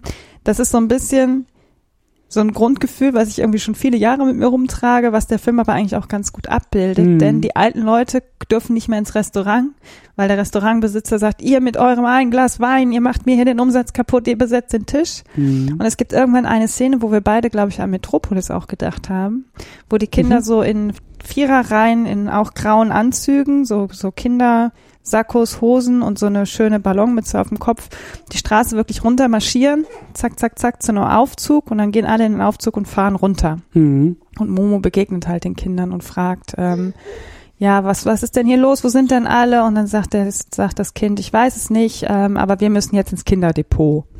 Und es war so, okay. Mhm. Äh, Überhaupt, überhaupt die, diese, diese Szene, diese, diese, diesen Moment, den, den wollte ich auch noch mal ein bisschen beschreiben. Also das ist ja dann der Moment, wo Momo ein Jahr weg war und wieder zurückkommt. Und ähm, dann hat sich die Welt Wo war ja sie verändert. denn das Jahr? Sie war, glaub ich, bei Meister Hora. Sie hat geschlafen, genau. Sie musste ein Jahr und eine Sonne und einen Tag warten. Genau, Das ist ja auch eine unfassbare Zeitbeschreibung. genau. Und ähm, der Kaktus guckt mich jetzt gerade so großäugig an. Jetzt kann ich mich gar nicht mehr richtig konzentrieren. ähm, Er möchte etwas von deiner Zeit abhaben, Ich der glaube Kaktus. auch. Ich glaube auch. Ich muss mich hier aufspalten, zeittechnisch. Ähm, aber ich finde, diese, diese, diese Welt ist halt ganz wichtig, dass wir die auch noch ein bisschen erwähnen und beschreiben. Mhm. Also du hast halt die Kinder, die ähnlich wie bei Metropolis in den Untergrund fahren, um dort irgendwie produktiv zu sein oder halt irgendwie weg zu sein, Weg zu sein, ja. äh, damit andere produktiv sein können. Überhaupt auch diese ganze, also alles ist innerhalb dieses Jahres sehr, sehr viel urbaner geworden. Mhm. Die ganze Stadt ist nicht mehr so ein kleines, verschlafenes italienisches Örtchen, sondern Großstadt. Und grau. Metropole, Metropolis mit hohen Häusern. Ich fand diese Straßen so großartig, diese hügeligen Straßen, dass man immer so sieht, so ähm, am Horizont, wie es noch so hügelig rauf und runter geht. Das, das war ganz toll gemacht, weil das halt auch irgendwie so, so, also wo kommen diese Hügel auf einmal her? Also das Mhm. ist, ähm, aber ganz tolle Bilder und eben alles so grau und alles auch kalt und alles eben unter diesem Zeit, unter dieser Zeiteffizienz irgendwie ähm, unterworfen. Und ähm, so sieht die Welt dann halt aus, wenn alles nur noch, wie du sagst, auch kapitalistisch verwertbar ausgewertet wird. Und wenn wir jetzt mal ein bisschen zynisch sein wollen, äh, wir sind im Jahr 2020 im Spätsommer, äh, wir haben jetzt ein Kind und sind selber vielleicht auch in einer etwas für uns neuen Welt angekommen. Und wenn man jetzt auch mal ein bisschen sieht, wie beim Thema Corona mit Kindern und Kinderbetreuung umgegangen wird, was wir jetzt so ein mit- bisschen aufschnappen. Mit Leuten in Pflegeheimen. Also mit, ja, also wird alles gelockert, damit die kapitalistische Verwertbarkeit, aber die Wirtschaft weiter vorangetrieben Ja. wird, während die Alten und die Kinder und dann natürlich auch die Familien äh, darunter leiden und nicht äh, vorankommen. Ja, also bestes Beispiel ist äh, tatsächlich die USA, wo, wo äh, ja, der dann doch irgendwie demokratisch gewählte äh, Oberchef auf den Tisch haut und sagt, die Schulen werden aufgemacht, komme was wolle im neuen Schuljahr. Naja gut, so fühlt es sich hier im Moment aber leider auch ein bisschen an, wenn man das so auf Twitter verfolgt. Hier wird, glaube ich, eher gesagt, die Schulen werden aufgemacht, egal ob wir ein Konzept haben oder nicht, weil wir können uns ja erlauben, weil die Zahlen sind irgendwie niedrig genug. Aber diese, wie du sagst, dieses, dieses Gefühl von Kinder müssen einfach in die Schule gehen, nicht weil das irgendein gut für die Kinder darstellt, sondern weil die Eltern arbeiten müssen. Wir können die Eltern nicht noch länger in Homeschooling und quasi mit Doppel- und Dreifachbelastung irgendwie äh, ausdünnen, weil ihre Produktivität leidet, ja. Was, Und wo ist denn nur die Zeit hin dafür? was ja eigentlich auch richtig ist. Also natürlich müssen die Familien entlastet werden. Die Frage ist halt immer, um welchen Preis, ne? Und, Und auf äh, welche, auf welche auf Kosten? ne? Kosten, Auf wessen- genau. Am Ende wer- fällt es den Familien nämlich doch wieder zu Wer muss quasi in die Zeitsparkasse einzahlen und in dem Fall sind es eher die Kinder. Ja. So. Ähm, ja. Lass uns doch mal, wo wir bisher so gut, so gut wie gar nicht drüber gesprochen haben beim Thema Zeit, ist Meister Hora. Ja. Meister Hora ist der Hüter der Zeit. Der eine Erde- Schildkröte hat, Cassiopeia. Cassiopeia. Oh, ich liebe Cassiopeia. Ich habe sie als Kind schon geliebt. Und seitdem ich das Buch gelesen habe, liebe ich Cassiopeia noch mehr. Cassiopeia ist eine Schildkröte. Jetzt wollte ich doch über Meister Hora sprechen. Ja, das gehört ja alles zusammen. Also Cassiopeia ist eine Schildkröte, die genau eine halbe Stunde in die Zukunft gucken kann. Das nötige Maß an Vorausschauen. Vorausschauen, ja. Ähm, und Cassiopeia kann kommunizieren. Ich würde fast sagen, sie kann sprechen. Mhm. ähm, denn sie kann auf ihren Panzer Worte schreiben. Und das erste Mal begegnet uns Cassiopeia und will jetzt oder soll Momo zu Meister Hora, dem Hüter der Zeit, führen. Und geht dann mit ihr los und wenn dann die grauen Herren, die Momo suchen, irgendwo in der Nähe sind, dann ähm, steht zum Beispiel auf dem Panzer still. Mhm. Oder wenn sie dann in die, ähm, wie hieß die Gasse? Niemals, niemals Gasse? Ah, Das habe ich jetzt auch wieder Ich glaube vergessen. niemals Gasse. Also es gibt eine Gasse, die man zu Meister Hora gehen muss. Erst muss man sich ganz langsam bewegen, damit man überhaupt vorankommt, weil wenn man zu schnell ist, kommt man nicht weiter. Und die grauen Herren, wenn sie sie verfolgen, versuchen es ja möglichst schnell und wundern sich, dass sie nicht vorankommen. Und irgendwann muss man dann rückwärts gehen. Mhm. Und dann kommt man zu Meister Hora. Und er bestimmt nicht die Zeit, die die Leute haben, sondern er verwaltet nur die Zeit, die den Menschen gegeben worden ist. Und damit kommen wir, fällt mir jetzt gerade auf, vielleicht zu einem anderen Aspekt. Ist die Zeit vorherbestimmt, die wir auf diesem Planeten verbringen oder nicht? Weil Meister Hora sagt ja, ich behüte nur die Zeit, die die Leute zugestanden bekommen. Also in diesem Film ist es eine vorgeschriebene Zeit, die jedem zusteht. Mhm. Und er zeigt auch Momo ihre Zeit. Und da begegnen uns, glaube ich, zum ersten Mal auch die Stundenblumen, Mhm. mit der Momo später dann auch die Welt von den bösen grauen Herren befreit. Mhm. Ich glaube, ganz wichtig ist dabei, äh, wenn Meister Hora betont, dass er die Zeit nur verwalten würde, ähm, weil das ja schon auch in der Inszenierung so ein bisschen göttlich daherkommt, fand ich. Sehr viel weiß und er ist halt ein alter Herr, grauer Bart. So, ich glaube, das Ja, ist ich auch ein Hinweis. Aber Gott weiß nicht, vielleicht eher Moses. Naja, also halt eben nicht Gott, weil er Mhm. sagt, ich verwalte sie nur. Genau. Ich bin nicht derjenige, der die Zeit zuweist, weil da könnte man ja sagen, das ist Gottes Aufgabe. Gott ist derjenige, der uns unsere Zeit gibt, wenn man an sowas wie Wenn Gott man- glaubt. Genau. Ähm, aber Meister Hora ist, ist, ist ein bisschen was anderes und ich glaube, dass das auch, also so habe ich das auch gedeutet, dass das halt eben jetzt nicht versucht, noch irgendeine christliche Symbolik aufzumachen Nein, und zu mhm. sagen, ich bin derjenige, der euch die Zeit gibt und nimmt, so, sondern halt was Eigenes auch kreieren. Aber es will. hat schon was Himmlisches, finde ich. Es hat nichts Mhm. Göttliches, aber es hat schon eher was Himmlisches. es hat was Überirdisches. So. Genau. Es ist eben nicht mehr in der normalen, ich meine, der ganze Film ist, äh, kreiert eine eigene Wirklichkeit natürlich, aber da ganz besonders und auch mit ganz eigenen Regeln. Und es ist eben auch ein deutlicher Gegensatz zu der, sagen wir mal, rationalen, zu der ähm, Optimierungswelt der grauen Herren. Also allein, wie du es ja schon beschrieben hast, man muss sich langsam fortbewegen, damit man schnell vorankommt. Das ist ja eine Sache, die, die in keinem äh, Optimierungsplan irgendwo drin steht. Also äh, wenn du damit irgendwie, glaube ich, einen Businessplan erstellen willst und damit zur, zur echten Sparkasse gehst und dann vielleicht noch versuchst, äh, dich an der Börse anzumelden, dann sagen alle, Moment mal, Das Wachstum, muss Wachstum, schneller. Wachstum, das muss schneller gehen. Mhm. So, und ähm, das ist ja eben, und dann eben auch die Schildkröte, ne? Ist ja auch ein Tier, das sich eben sehr langsam fortbewegt. Das aber eben als Schlüssel und auch als etwas ja auch irgendwie übernatürlich ausgestattetes ist. Wie du sagst, es kann kommunizieren. Es ist halt eben nicht der, der, was ist es immer, der, der, der, Fu nee, der, der, ist der Fuchs. So manchmal Fuchs und Schildkröte oder so. Also diese beiden. Igel und Hase, die da um Igel und Hase, aber ich glaube auch Hase und Schildkröte, also zwei Tiere, Schildkröte auch manchmal so als das Tier, was langsam ist und das andere Tier, ich glaube Hase oder sonst wie, das halt ähm, schnell vorankommt. Aber ohne. Cassiopeia kommt man einfach auch nicht zu Meister Hora. Genau, Also Momo kennt den Weg auch nicht. Sie kann ihn nur finden, wenn sie mit Cassiopeia unterwegs ist. ganz genau. Und sie kann halt so gut zuhören, deswegen kann sie auch Schildkröten, zuhören. Schildkröten zuhören, genau. Ganz genau. Ähm, ja, Meister Hora. Ja, ich möchte noch ein bisschen mehr über die Grauen Herren auch sprechen. Mhm. Ähm, du hast schon gesagt, das ist natürlich, also die verkörpern natürlich den Kapitalismus. Das Oder wie du auch gesagt hast, den Faschismus. Genau, also Kapitalismus, da haben wir die Szene mit, ähm, mit diesem Agenten, der da alle Puppen irgendwie auspackt. Mhm. Ne? Also da habe ich mich auch schon an, an äh, zukünftige äh, äh, äh, Wunschlisten irgendwie äh, Baby Girl und Booby Boy. Booby Boy und auch das komplette Paket, wo ich so dachte, ja, das, ich glaube, das habe ich neulich auch schon mal irgendwie bei Toys R Us gesehen. Also das kam mir alles irgendwie bekannt vor, obwohl es keine allzu deutliche ähm, Marke aufgreift. Aber ja, so, ne? Und dann noch das Zubehör und Zubehör und Zubehör. Und ähm, ne, also die, die, die, die versuchen halt damit ja auch den Erwachsenen diesen Deal schmackhaft zu machen. Ne? Mhm. Also das ist ja eben ein, ein, ein sehr kapitalistischer Deal, der ja eben auch so dieses, wenn du jetzt einzahlst und sparst, kannst du später auch ähm, Ja, was eigentlich? Das erfahren wir gar nicht, was man mit der gesparten Zeit dann so machen kann. Ne? Naja, ich, ich sag ja, ich vermute mal, dass die Erwachsenen selber auch auf die Idee kommen und sagen, dann kann ich sie ja später irgendwann mal. Ne? Und, und es gibt ja dieses, diese, dieses, diese sehr ähm, unleidliche Geschichte, die denn auch gerne in so einem Kolonialkontext irgendwie aufgemacht wird, ähm, wo halt eine Person irgendwie am, am Strand sitzt in der Sonne und dann kommt, also ich kenne sie halt so ähm, konnotiert, dann kommt vor allen Dingen irgendwie der deutsche Tourist und sagt, ey, was machst denn du da? Und dann sagt die, die Person, naja, ich liege hier in der Sonne rum, Ach so. ich war auf dem, auf dem, auf dem Meer und ich habe ich hab meinen Fisch gefangen, ich bin satt, jetzt mache ich hier Feierabend. Und dann sagt der deutsche Tourist, ja, Moment mal, du kannst ja immer noch mal auf, auf See fahren. Und dann kannst du noch mehr Fische sammeln.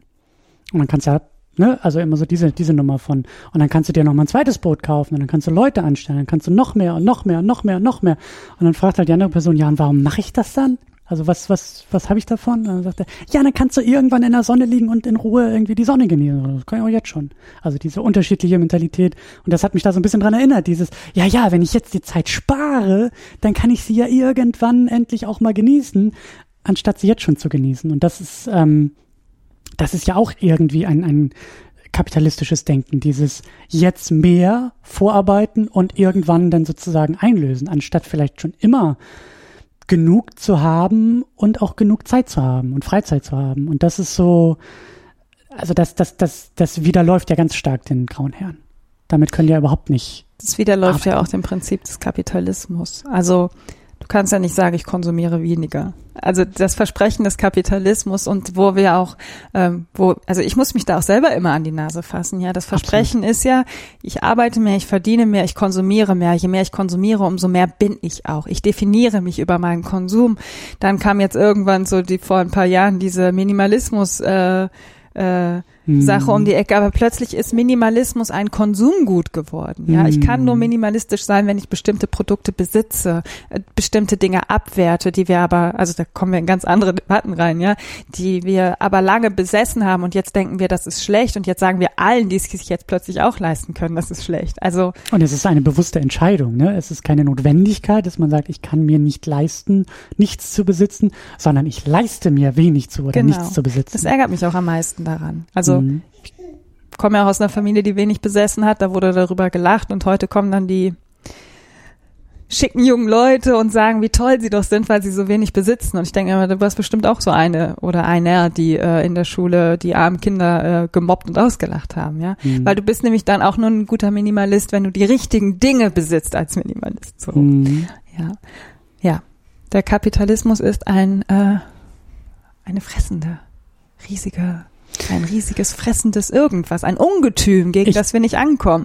Und ich finde, in den letzten Jahren beobachtet man auch ganz gut, wenn der Kapitalismus anfängt, sein Versprechen nicht mehr einzuhalten, dann kommt eben der Faschismus auf den Plan. Mhm. Das ist dann, glaube ich, so der nächste mhm. Schritt.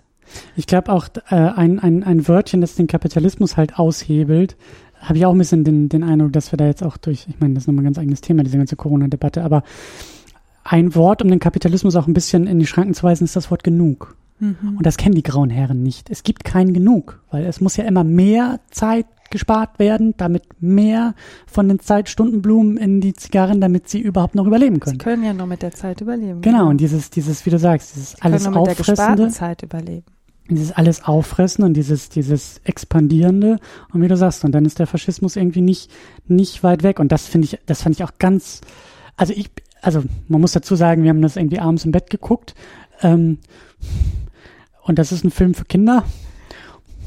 Also, ich fand das manchmal auch schon, also, ich fand das jetzt, also ein bisschen gruselig war es schon auch mit diesen grauen Herren, wie sie da alle sind sitzen. auch ein bisschen gruselig. Und das finde ich halt so krass. Also da würde ich halt wahnsinnig, also da bin ich, da bin ich ganz doll interessiert dran, wenn da draußen vielleicht auch Leute den Film schon mit Kindern auch zusammen geguckt haben und das begleitet haben, weil ich, also ich persönlich als jemand, der diese Bilder kennt und sie gefühlt jetzt auch wieder verstärkt in den Nachrichten sieht und Vorzeichen für diese Bilder irgendwie spürt, das resoniert bei mir, glaube ich, vielleicht anders als anders, bei Kindern, die diesen Kontext nicht kennen. Also für mich ist das sehr gruselig, wie dieses, wie, wie diese grauen Herren da ihr, ihr Gerichtsverfahren, ihr Scheingerichtsverfahren da irgendwie abhalten und das alles so gleich gemacht ist und alle so aussehen und, und, und, also das hat bei mir Dinge ausgelöst, so wo ich mich frage, ob das für Kinder ähnlich gruselig sich anfühlt, also ob, ob ich das bin, ob das die Inszenierung ist, ob das die Bilder für sich sind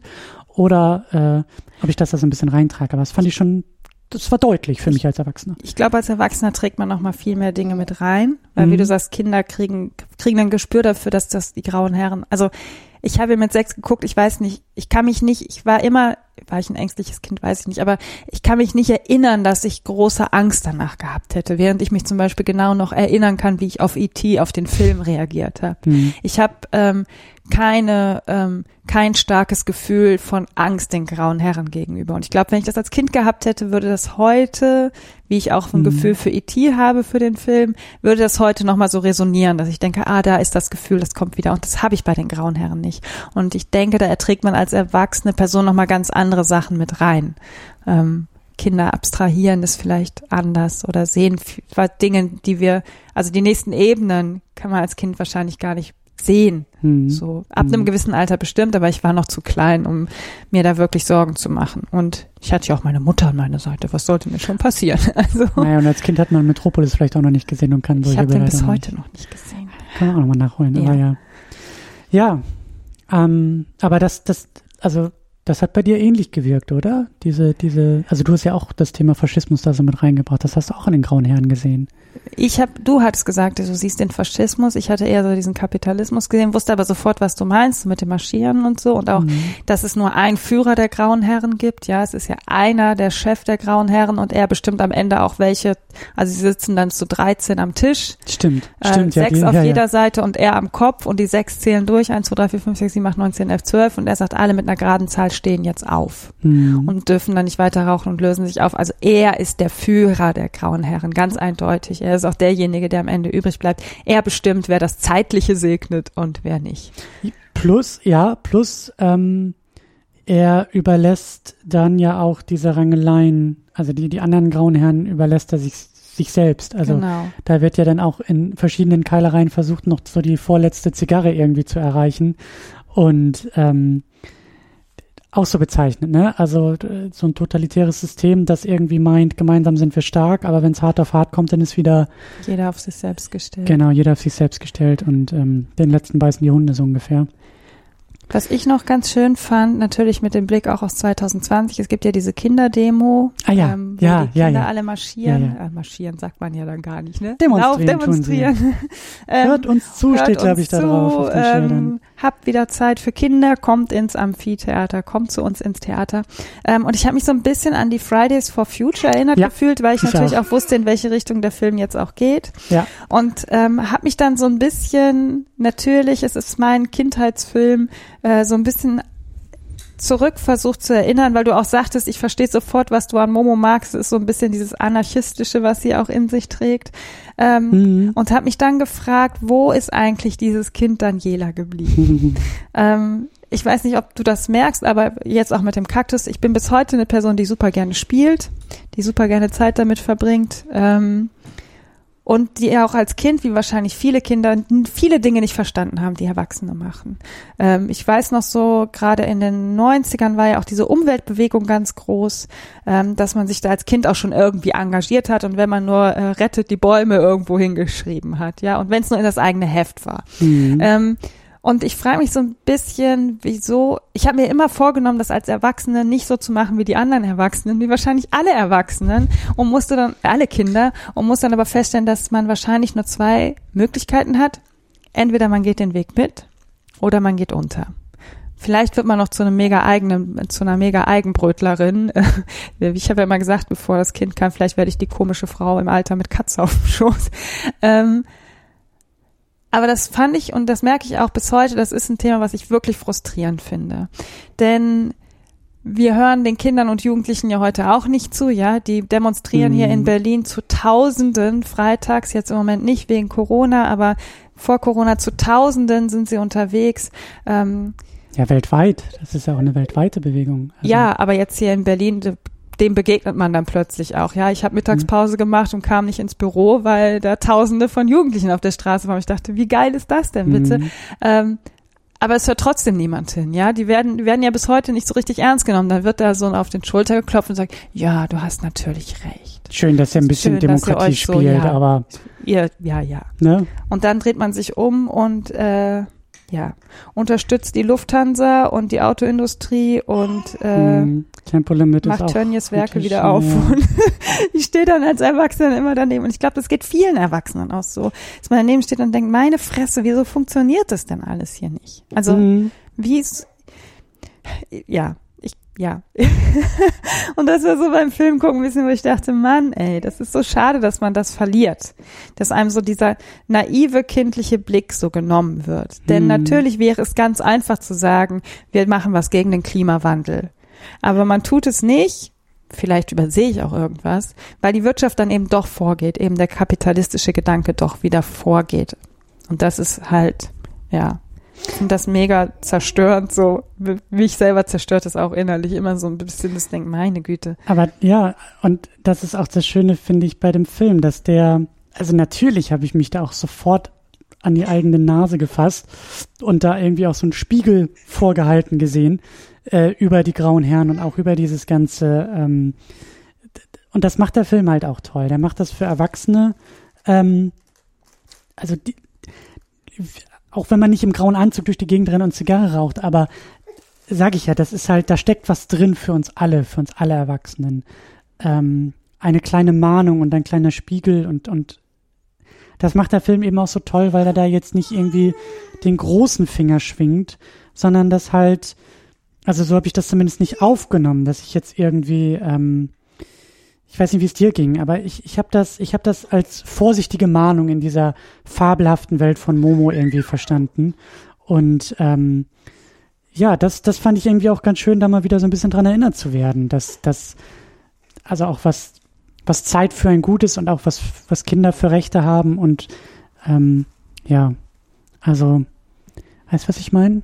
Diese, und ich habe genickt, das hört man nicht. Nee, das habe ich auch nicht gehört. ähm, ja, das fand ich, das fand ich, das fand ich schön an diesem ganzen Film. Das ist halt, ähm, er weißt du, nicht das, so die Riesenkeule, aber er ja, trifft einen trotzdem. Und ich kann mir vorstellen, da mit einem sechsjährigen Kind aus dem Kino zu kommen, als Erwachsener vielleicht erstmal ein bisschen peinlich berührt zu sein und vielleicht sogar noch irgendwie von einem Kind angeguckt zu werden und das Kind auch sagt, ähm, da kommt mir aber einiges bekannt vor, was ich da gesehen habe, ohne jetzt irgendwie äh, ne, so den grauen Anzug zu, zu Hause zu haben. Genau, so und das das ist schon das ist schon schön und das zeigt sich eben auch, der Film ist von 86, der ist über 30 Jahre alt.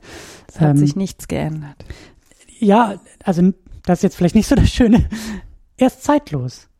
Also klar, du hast nämlich, glaube ich, auch am Anfang so ein bisschen angedeutet, äh, so von wegen, ob wir, ob wir dem Film irgendwie nochmal den Kaktus zeigen werden und du sagst, ja, ist vielleicht alles ein bisschen altbacken, so. Ja, äh, man sieht dann auch manchmal, dass Cassiopeia irgendwie so eine kleine Gummifigur ist und manche Spezialeffekte. ja, so. Aber da ist trotzdem eine ganze Menge zeitloses Zeug bei. Und ähm, ja. Ein zeitloser Film über die Zeit. Ein zeitloser Film über die Zeit, ja. Ich würde sagen, mit diesen Worten ja. machen wir wieder eine kleine Pause, damit ja. wir dann gleich zum vorletzten Block übergehen können.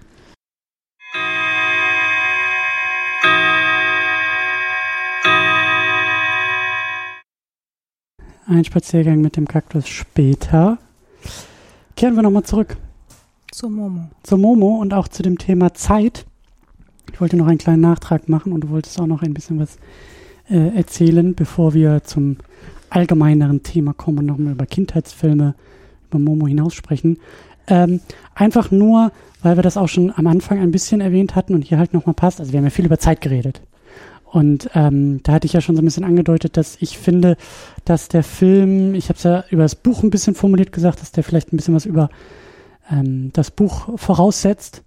Und wir haben jetzt viel über Zeit gesprochen und der Film hat eben das Problem, in 100 Minuten das komprimieren zu müssen, Schrägstrich wollen, was in diesem Buch ähm, ja wahrscheinlich länger als 100 Minuten in der Erzählung dauert. Und ähm, das habe ich schon auch ein bisschen als schwierig angesehen bei dem Film. Daher eben meine Vermutung, dass da so ein paar Sachen irgendwie ein bisschen so knapp ausfallen, dass ich als reiner Filmgucker sage, ah, da fehlt mir vielleicht doch ein bisschen was an Infos. Wie, wie, wie ging dir das denn mit dem Wissen des Buches? Ähm, ich glaube, das ist der einzige Manko des Films. Ich weiß nicht, wie, ich habe wenig alte Filme und ein Film aus den 80ern ist für mich einfach ein alter Film. Ähm, wenig Filme aus ich der bin Zeit. ein Mensch aus den 80ern. Ich auch. So, okay. Aber wir sind doch schon sehr Hast alt. du mich gerade alt genannt? ähm, ich weiß nicht, wie andere Filme Zeit umsetzen. Aber es ist natürlich schade, dass ausgerechnet ein Film, in dem es um Zeit geht, ein Problem hat, Zeit darzustellen, weil ich mhm. glaube, das hätte man schon auch ein bisschen eleganter machen können. Mhm. Jetzt reden wir hier nicht über einen Hollywood-Blockbuster, sondern über eine deutsch-italienische Produktion. Also Hollywood ähm, vermasselt es auch oft das Thema Zeit. Also manchmal sind da so äh, Zeitsprünge und Schnitte, die irgendwie Wochen symbolisieren sollen und das erfährst du in einem Nebensatz, wenn du genauer aufpasst und denkst, ja, was? Äh.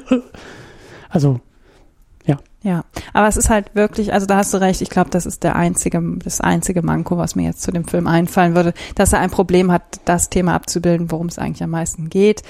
Vielleicht ist es im Umkehrschluss aber eigentlich gar nicht so wichtig, weil es eben die ganze Zeit Thema ist, das Thema Zeit. Also ich bin mhm. da so ein bisschen zwiegespalten. Aber ich, mir ist das in der Szene mit dem Vogel halt auch aufgefallen. So sehr aufgefallen, dass ich dachte, nee, Moment, das steht doch im Buch ganz anders. Mhm. Und ich habe das Buch vor ein, zwei Jahren gelesen. Also es ist auch schon ein bisschen was her. Oder halt eben auch ne, die Tatsache, dass Momo äh, eine wie hieß es noch, eine Umdrehung um die Sonne später, also ein Jahr später. Und ein Tag. Und ein Tag ähm, wieder auftaucht. Also klar, wir haben diesen krassen Bruch der uns dann da gezeigt wird, aber das fand ich halt auch, das weiß ich nicht, also Aber ich finde es im Gegenzug dann Ja. auch sympathisch, dass er ohne Einblendungen auskommt. Also man hätte ja auch drunter Mhm. schreiben können, eine Woche später. Also erst Momo vor dem Vogel und die Frau sagt, er zwitschert nicht und dann eine Woche später sitzt Momo wieder da und der Vogel fängt an zu zwitschern. Das hätte ich irgendwie, glaube ich, noch komischer gefunden. man hätte aber auch irgendwie siebenmal Momo zeigen können, wie sie zur Tür reinkommt und sich irgendwie hinsetzt und eine Tasse Tee trinkt und immer eine andere Tasse hat und die Frau immer ein anderes äh, Kostüm anhat und irgendwie die äh, Lichtstrahlen irgendwie anders reinfallen und beim siebten Mal fängt der Vogel dann an zu zwitschern. Also Ja. gibt noch Aber ich glaube, da wird, ist man dann als Erwachsener vielleicht einfach zu. Ich glaube, Kinder fällt das nicht auf. Nee, naja, aber es ist halt, also durch das, durch das Medium einfach. Das, also der ist halt kompakter so, auch als, als Film für Kinder. Das ist jetzt kein zweieinhalb Stunden Werk. Das ist auch keine zehnteilige Netflix-Miniserie, die mit jeder Folge länger wird. Also, ähm, ne, also es gibt ja andere Möglichkeiten, irgendwie das im Bewegtbild auch zu erzählen. Aber klar, ein Film 86, der kommt ins Kino und dann vielleicht, ich weiß gar nicht, ja, die VHS oder so war da glaube ich auch so langsam. Nee, ich glaube 86 noch nicht.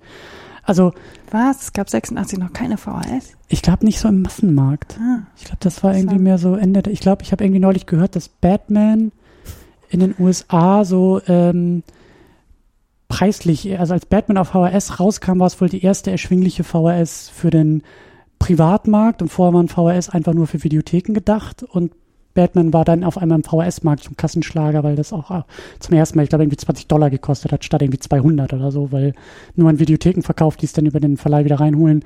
Und deswegen, äh, also die, die Art und Weise, wie eben filmisch erzählt wird, also auch marktwirtschaftlich, um mal wieder als grauer Herr zu sprechen, war damals halt auch ein bisschen anders. Und ich will nur sagen, dass das, ähm, dass das so ein Zwiespalt des Filmes irgendwie ist. Ne? Also es, Mhm. es, es ist so, es fällt halt irgendwie auf. Ein Mhm. Film, der über Zeit erzählt und viele Aussagen über das Phänomen Zeit trifft, hat dann vielleicht an der einen oder anderen Stelle das Problem, zeitlich, also äh, seine, seine zeitliche Erzählung irgendwie ähm, ähm, zu machen, abzubilden, genau.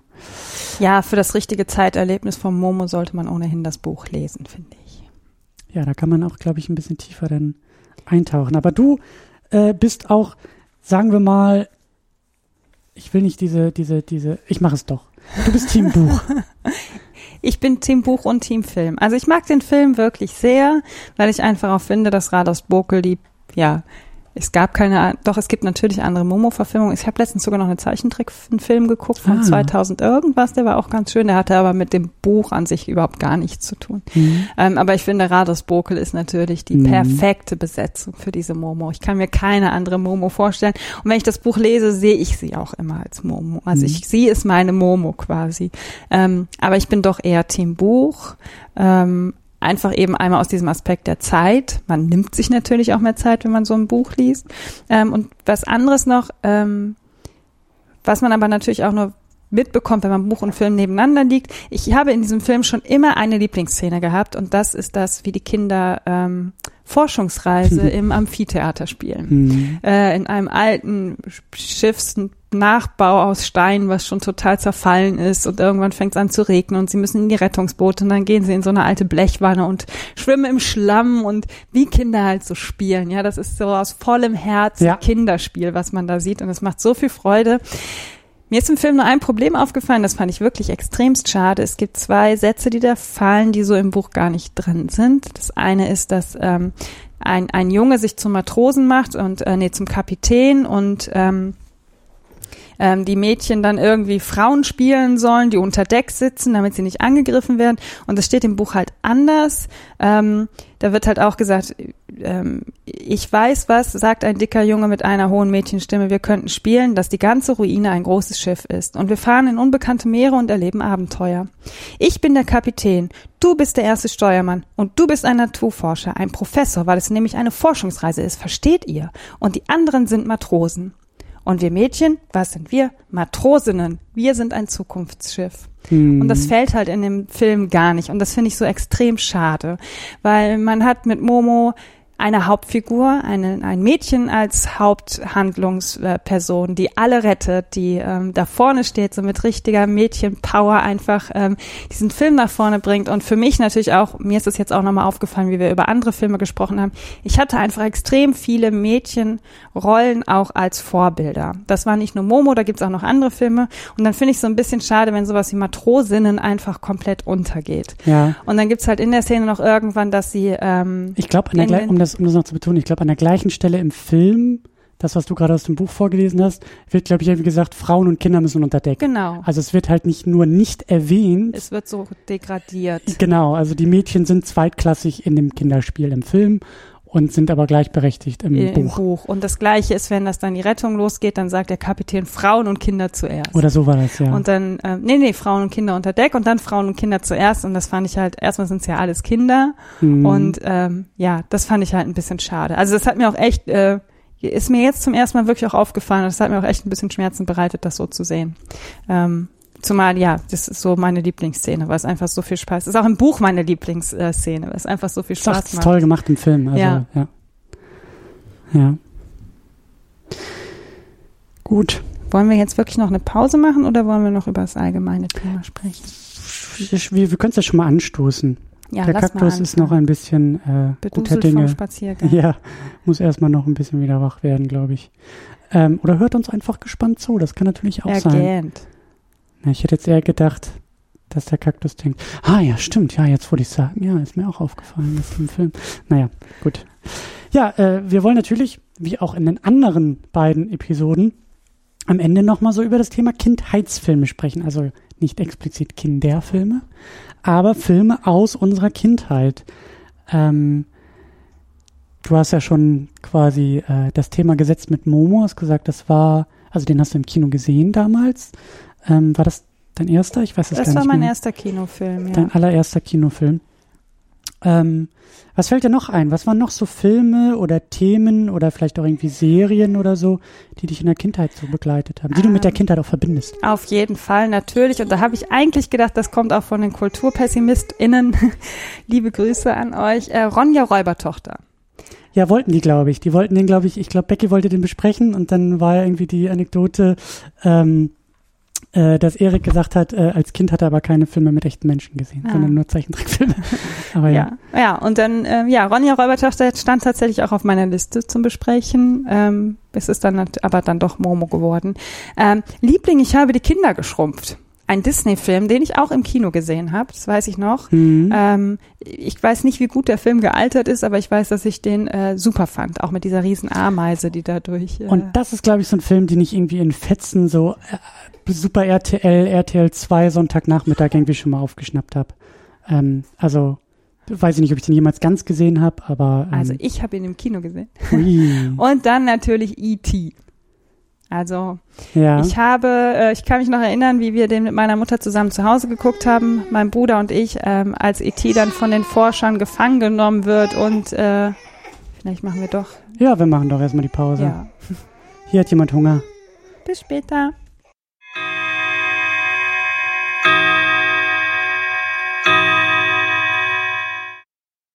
Also ich wollte jetzt mit E.T. weitermachen. Ja, mach mal mit E.T. weiter. Also ich kann mich halt noch sehr gut erinnern, wie mein Bruder und ich Rotz und Wasser geheult haben, als E.T. dann da auf diesem Seziertisch lag. Und ich glaube, mein Bruder hat noch lauter gejubelt, als E.T. wieder wach geworden ist, als Elliot in dem Film. Also wirklich, wir saßen bei meiner Mutter beide im, im Sessel links und rechts und sie wusste ja jetzt, was passiert Ach so. und haben geweint und geweint und geweint und dann wacht Oh, E.T. auf, E.T., E.T. nach Hause telefoniert. Und mein Bruder so, ja, ja, ja. Also das ist so eine der für mich, glaube ich, einprägsamsten Momente, was Film für Kinder auch überhaupt bedeuten kann. Ich fand E.T. sehr lange Zeit sehr gruselig. Ich weiß gar nicht, ob ich den Film da sogar schon gesehen hatte oder noch nicht. E.T. war auf so einer Mickey Maus Beilage mal bei. Ah. Von auf dem Cover. Das fand ich sehr gruselig. Ich finde den als Figur auch, also, also diese Gummi. dieses leuchtende. Figur, mm, tschu. Ja. Ähm, ja, das waren eigentlich so meine Filme. Ich habe tatsächlich, glaube ich, mehr Serien als Kind geguckt als Filme. hm, so Kinderserien dann. Genau, ja. So äh, öffentlich-rechtliche haben die auch immer sehr viele. Ja, wir hatten ja nichts, Mhm. ne? In den 80ern gab es ja nichts. Wir hatten ARD, ZDF und WDR. Und irgendwann haben wir noch RTL, RTL RTL, mein RTL. dazu bekommen. Ja. Naja, Fernsehen. Das ist das, was man früher um 18.15 Uhr einschalten musste, wenn man was gucken wollte. Ja, und nach Löwenzahn immer abschalten. Nicht Peter. Lustig hat immer gesagt, abschalten. Ja, und meine Mutter hat uns dann auch immer rausgejagt. Da kann ich mich echt noch dran Sehr gut. erinnern. Überleg mal, heute kannst du so kein Fernsehen mehr machen. Mhm. Ähm, mir ist noch eine Sache äh, eingefallen, die ich hier spontan aufgeschrieben habe, als du so erzählt hast. Die habe ich noch gar nicht auf dem Zettel hier vorher notiert. Flubber. Kennst du Flubber? Nee. Mit hier Robin Williams. War auch deutlich nach deiner Zeit. Da war ich dann ja Kind, irgendwie so Anfang der 90er. Ja, da warst du viel zu cool. Da hast du bestimmt schon irgendwie heimlich Zigaretten. Zigaretten geraucht oder Das weiß ich erst mit nicht. 14 gemacht. Also, ähm, So wie alle vernünftigen Jugendlichen. Oh Gott. Naja, speaking of vernünftig, ich wollte unbedingt, weil das auch in der Mickey Mouse drin stand, ich wollte Ah, unbedingt grüne Haare Das haben, hast du mir doch schon erzählt. damit ich umsonst ins Kino kann, weil alle Kinder mit grünen Haaren konnten umsonst Flabber gucken. Und ich habe diskutiert mit meiner Mutter und diskutiert und diskutiert. Und sie hat gesagt, nein, Kind, es gibt keine grünen Haare, wir gehen ins Kino gucken, Flabber. ich meine, schlussendlich habe ich gewonnen. Aber ich hatte keine grünen Haare. Haare. Wir können das gerne nachholen, Christian. Hm, Jetzt traue ich mich nicht mehr. Und Flubber läuft nicht mehr im Kino. Ähm, ja, aber sonst bin ich halt auch so mit dem, mit dem, ich sag auch, aber ich bin halt so wie viele, so mit dem, mit dem ganzen Star Wars Kram. Da habe ich die Anekdote halt auch schon mal im Podcast erzählt. Ich weiß nicht, ob ich dir die auch schon mal erzählt habe, bestimmt auch tausendmal. Ähm, dass ich schon damals als Kind ein kleiner Filmsnob war und dachte, Star Wars ist total bescheuert, weil dann irgendwelche komischen Aliens und irgendwelche komischen Wesen und piu, piu, piu. Ich gebe dir recht. Naja, aber dann, im Gegensatz zu dir, habe ich dann so mit sechs oder acht oder so Das Licht gesehen. als mein Vater das dann mal geguckt hat, irgendwie nachmittags, bin ich da so am Fernseher vorbei und dachte so, aha, Ja. aha, ich glaube, ich setze mich mal auf die Couch. Aha. Und dann war ich halt drin und dabei.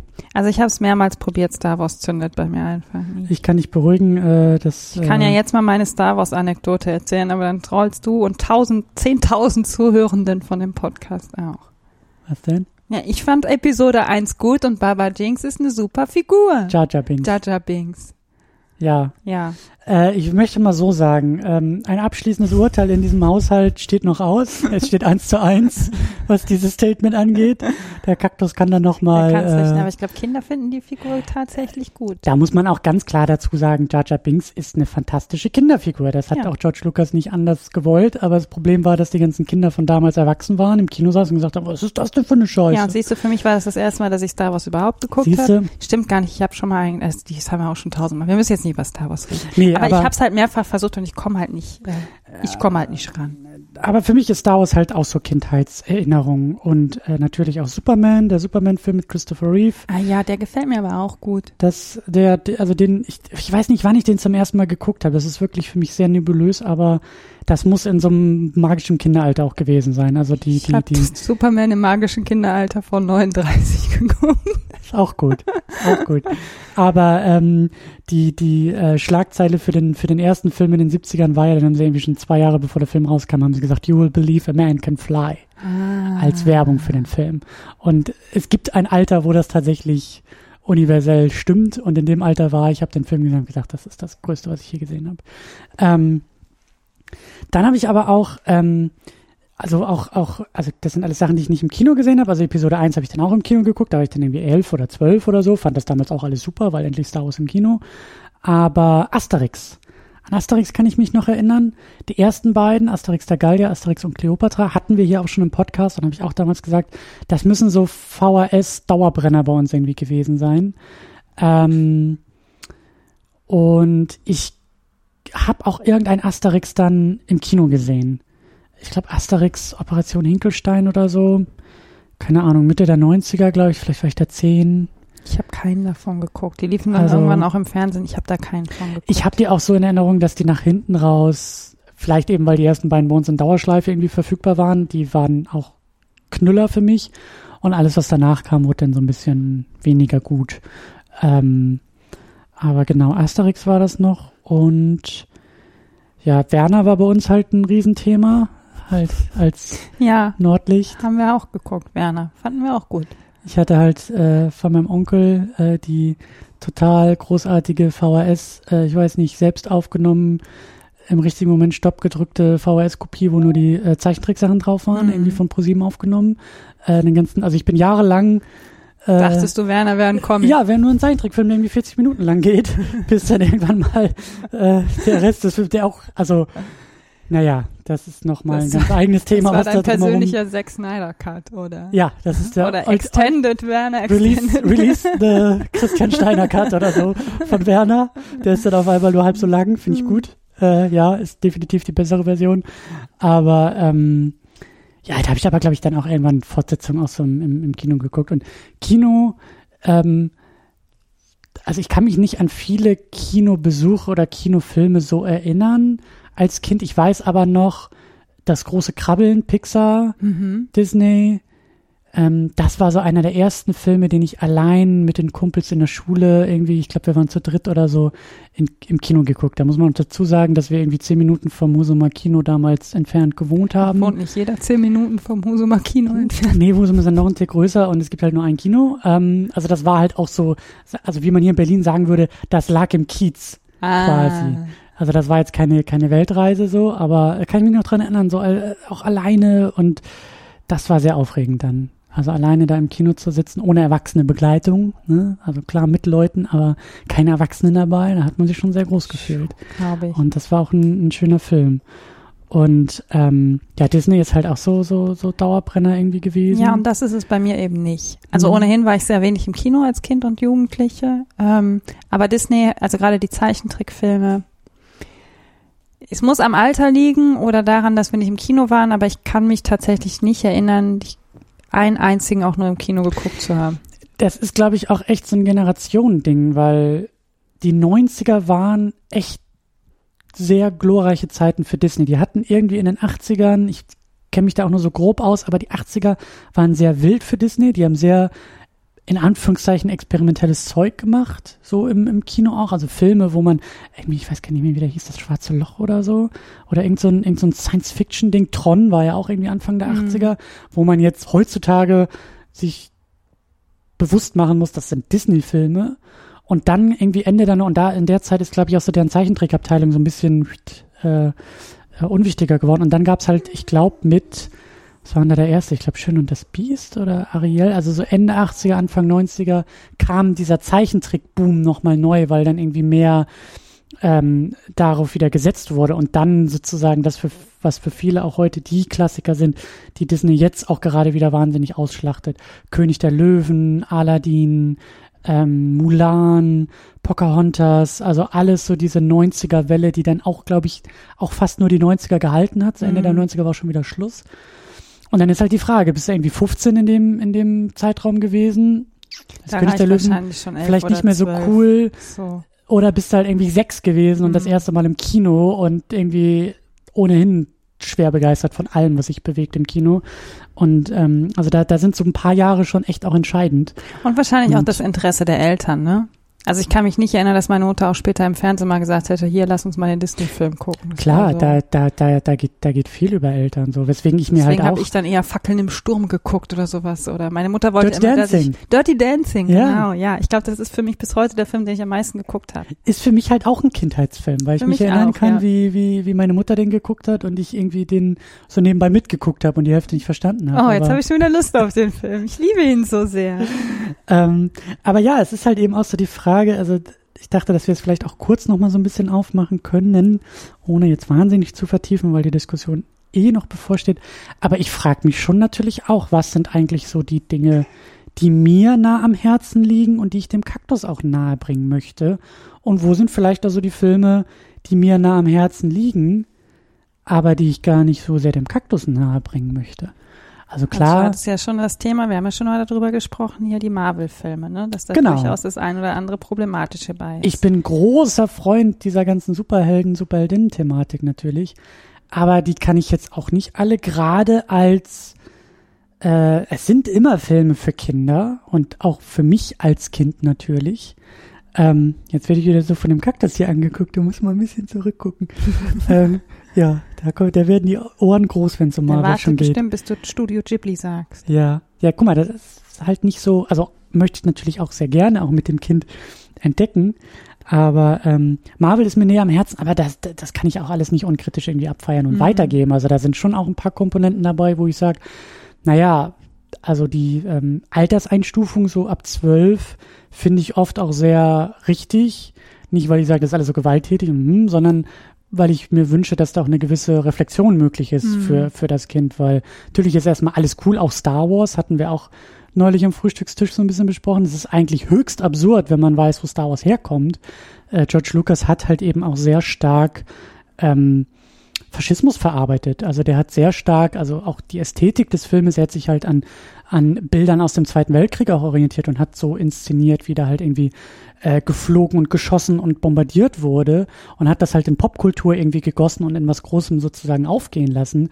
Aber ein Darth Vader, der vor Sturmtruppen steht, hat erstmal faschistische Züge und das ist mittlerweile so normal geworden, dass jedes achtjährige Kind mit einem Darth Vader auf der Brotdose rumrennt Mhm. und sagt, ich bin Darth Vader und ich, ich schieß dich hier tot. Dein Vater. So, aber eigentlich muss man auch mal ein bisschen drüber nachdenken, ob man das vielleicht auch schon will, dass die alle diese kleinen Kakteen mit Darth Vader rumrennen und halt was anderes auch drin sehen, ne? Und ähm, da weiß ich halt nicht. Also da gibt's auch Also ich finde, ja, gutes und schlechtes Disney, wenn man mal so will. das Oder- Kind sollte auf jeden Fall eine Minion-Dose bekommen.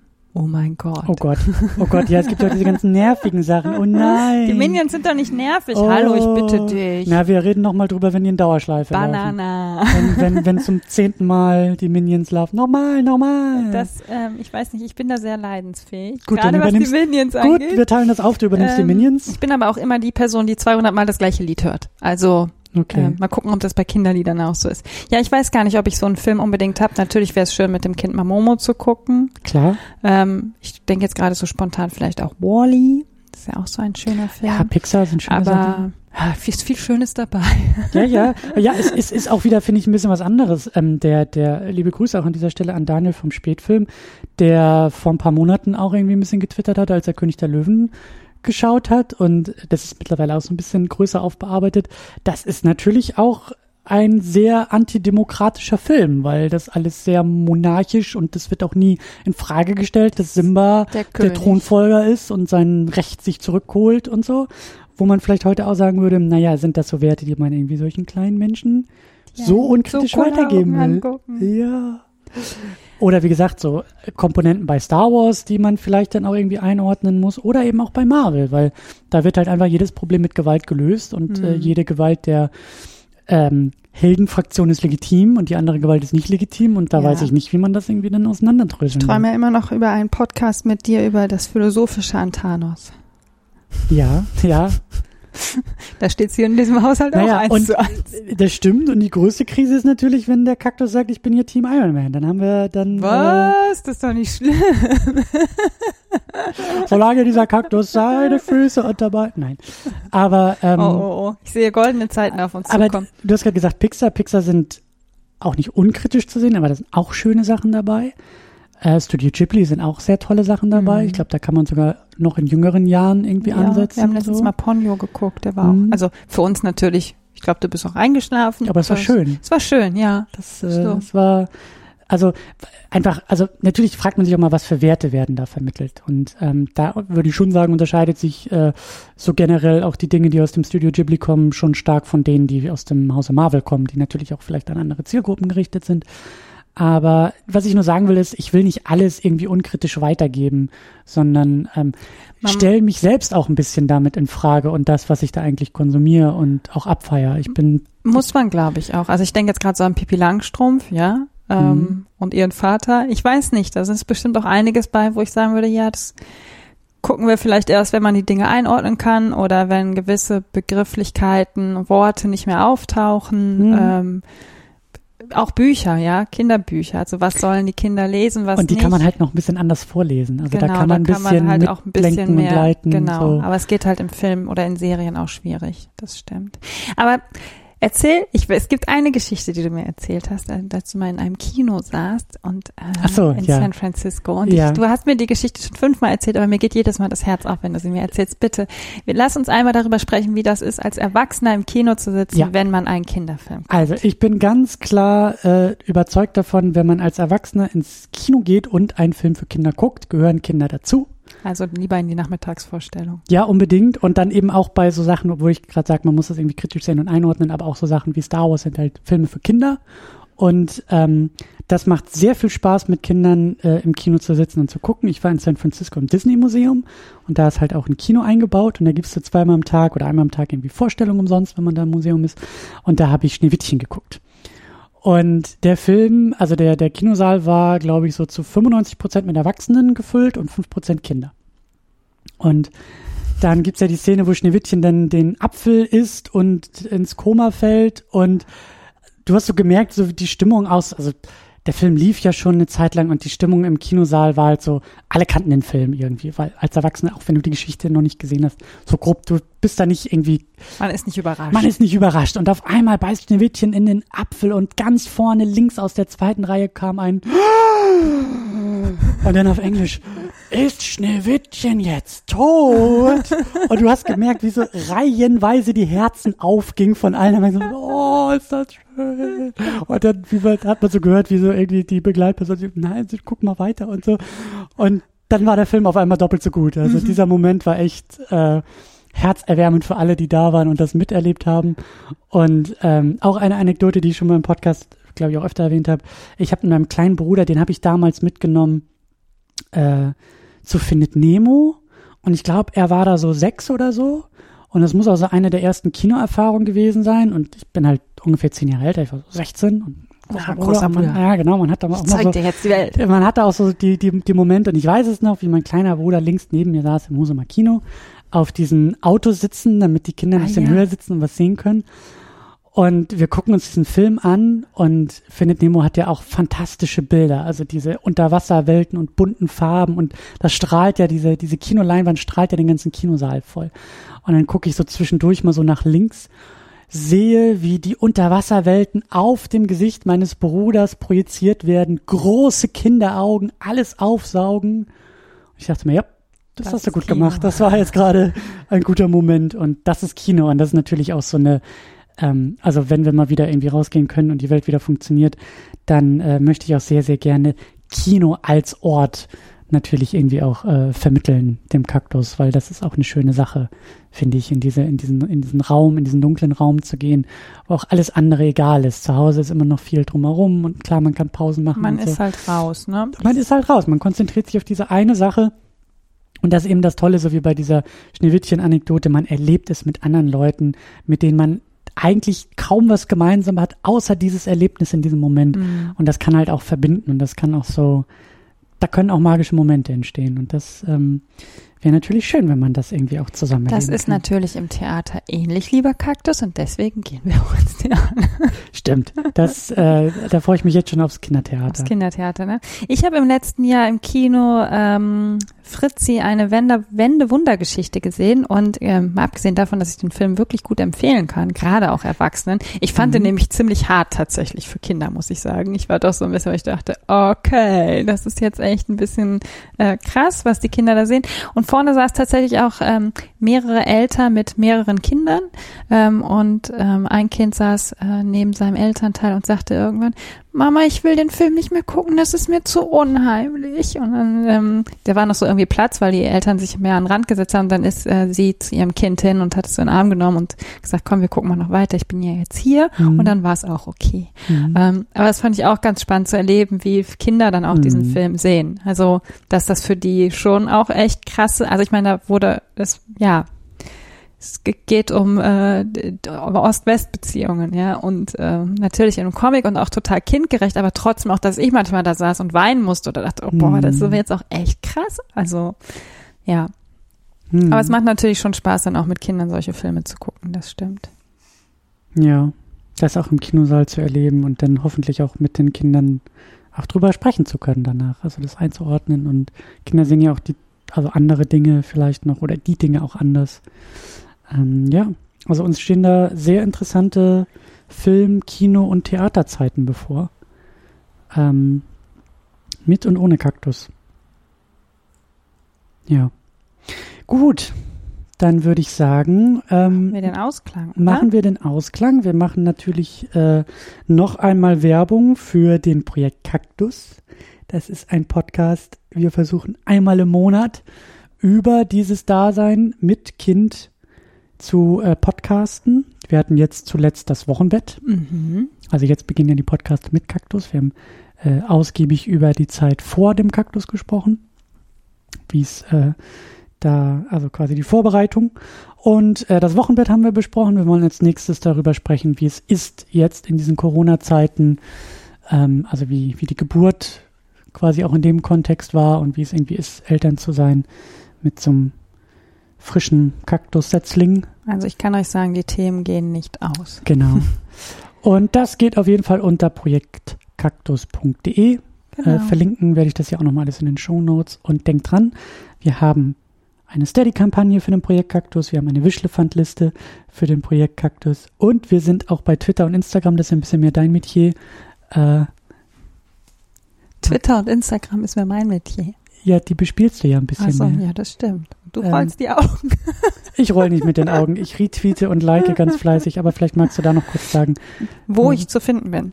Ähm, sowohl bei Twitter als auch bei uns Instagram unter die unterstrich Horst und der Projekt Kaktus natürlich auch, aber ich weiß den Handle gar nicht. Einfach Projekt Kaktus. Ich glaube, da war auch ein Unterstrich dazwischen. Wir sind wieder Jetzt perfekt müsste- vorbereitet, aber pass auf, jetzt kommt's. Ist Wir verlinkt. verlinken es alles in den Show Notes. Ist verlinkt, könnt ihr Wir sind ja solche. Profis, wirklich. Ja, ich schneide das auch nicht raus. Ähm, ja, äh, Instagram, Twitter haben wir, sind wir zu finden und äh, ja, dann kann ich ja jetzt quasi die Vertretungs, äh, den Vertretungsmodus beenden und sagen, wie es hier weitergeht. Äh, bald und irgendwie, auf jeden Fall kommt vorher nochmal eine State of the Unit, habe ich mir überlegt. Ich muss mich nochmal allein vors Mikrofon setzen äh, und mal so ein bisschen den Ungestört. nächsten. Den was? Ungestört. Genau, und vor allen Dingen auch äh, den weiteren Fahrplan, weil ähm, Pläne vor der Elternzeitpause waren auch noch ohne Corona und dann kam Kaktus und dann hat sich die Welt mit Corona verändert. Äh, das machen wir alles nochmal ein bisschen gesondert und dann geht auch das Programm weiter und das werde ich da alles nochmal ein bisschen ausführlicher erklären. Aber das war es erstmal soweit mit diesen ganzen Vertretungsausgaben. Vielen, vielen Dank fürs Zuhören. Vielen Dank auch nochmal an ähm, die KulturpessimistInnen und Polygamia für die tollen Vertretungen und auch vielen Dank an Projekt Kaktus für die tolle Vertretung. Sehr gerne. Bis zum nächsten Mal. Tschüss. Tschüss.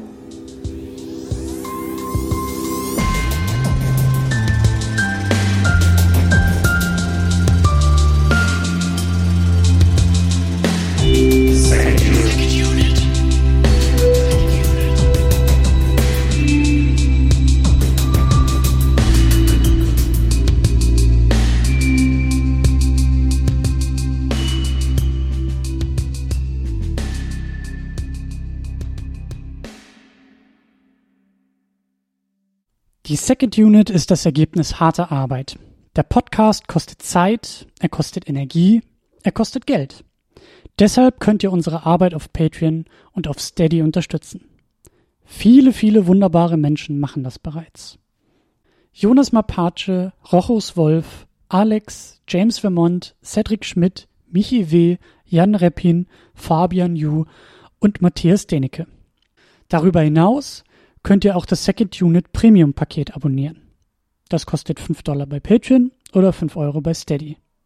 Second Unit Premium gibt euch einen Blick hinter die Kulissen. In der State of the Unit erzähle ich euch einmal im Monat, was hinter den Kulissen geplant wird, was gerade so abgeht und was in den nächsten Wochen ansteht. Das gibt's einmal als Video, das gibt's auch als Audio. Darüber hinaus erhaltet ihr im Premium-Paket Zugang zu den Livestreams. Ihr könnt also, während wir unsere Second Unit aufnehmen, live dabei sein, zuhören und kommentieren. Außerdem erhaltet ihr auch einmal im Monat ein weiteres Format zusammen mit Tamino, das wir einfach nur Pre-Show nennen. In diesem Format plappern wir uns ein wenig warm für die eigentliche Sendung und reden über alle möglichen Dinge, sehr oft auch filmspezifisch, aber auch Dinge, die uns im Alltag nerven oder erfreuen. Viele wunderbare Menschen nutzen bereits das Premium-Paket. Das sind Tahiti Su, Sultan of Swing, Markus Heimitschlager, David X. Noack, Florian Primel, Stefan Gian Ferrari, Stefan Druwe, Rike The Midlist, Playstar, Christian Schmickler, Jota, Steve Geiler, Ulf P., Inge, Stefan Manken, Jan, Timo Gerdau, Alucard, Nils Otte, Christopher und Frank, Anna Gerke, Dom Karnitsch, Christiane Attich, Lars Rühmann, Sonja Bethge-Jehle, Sebastian, Anne-Kathrin Pache-Wilke und Erik Mülling. Darüber hinaus könnt ihr auch das Doppelte für das Premium-Paket ausgeben, wenn ihr sagt, das ist es mir wert. Das machen Thomas Jaspers und Niklas Römke. Euch allen ein großes, großes Dankeschön. Wenn du die Second Unit auch unterstützen möchtest, dann kannst du das unter patreon.com slash secondunit oder steadyhq.com slash secondunit tun. Vielen Dank.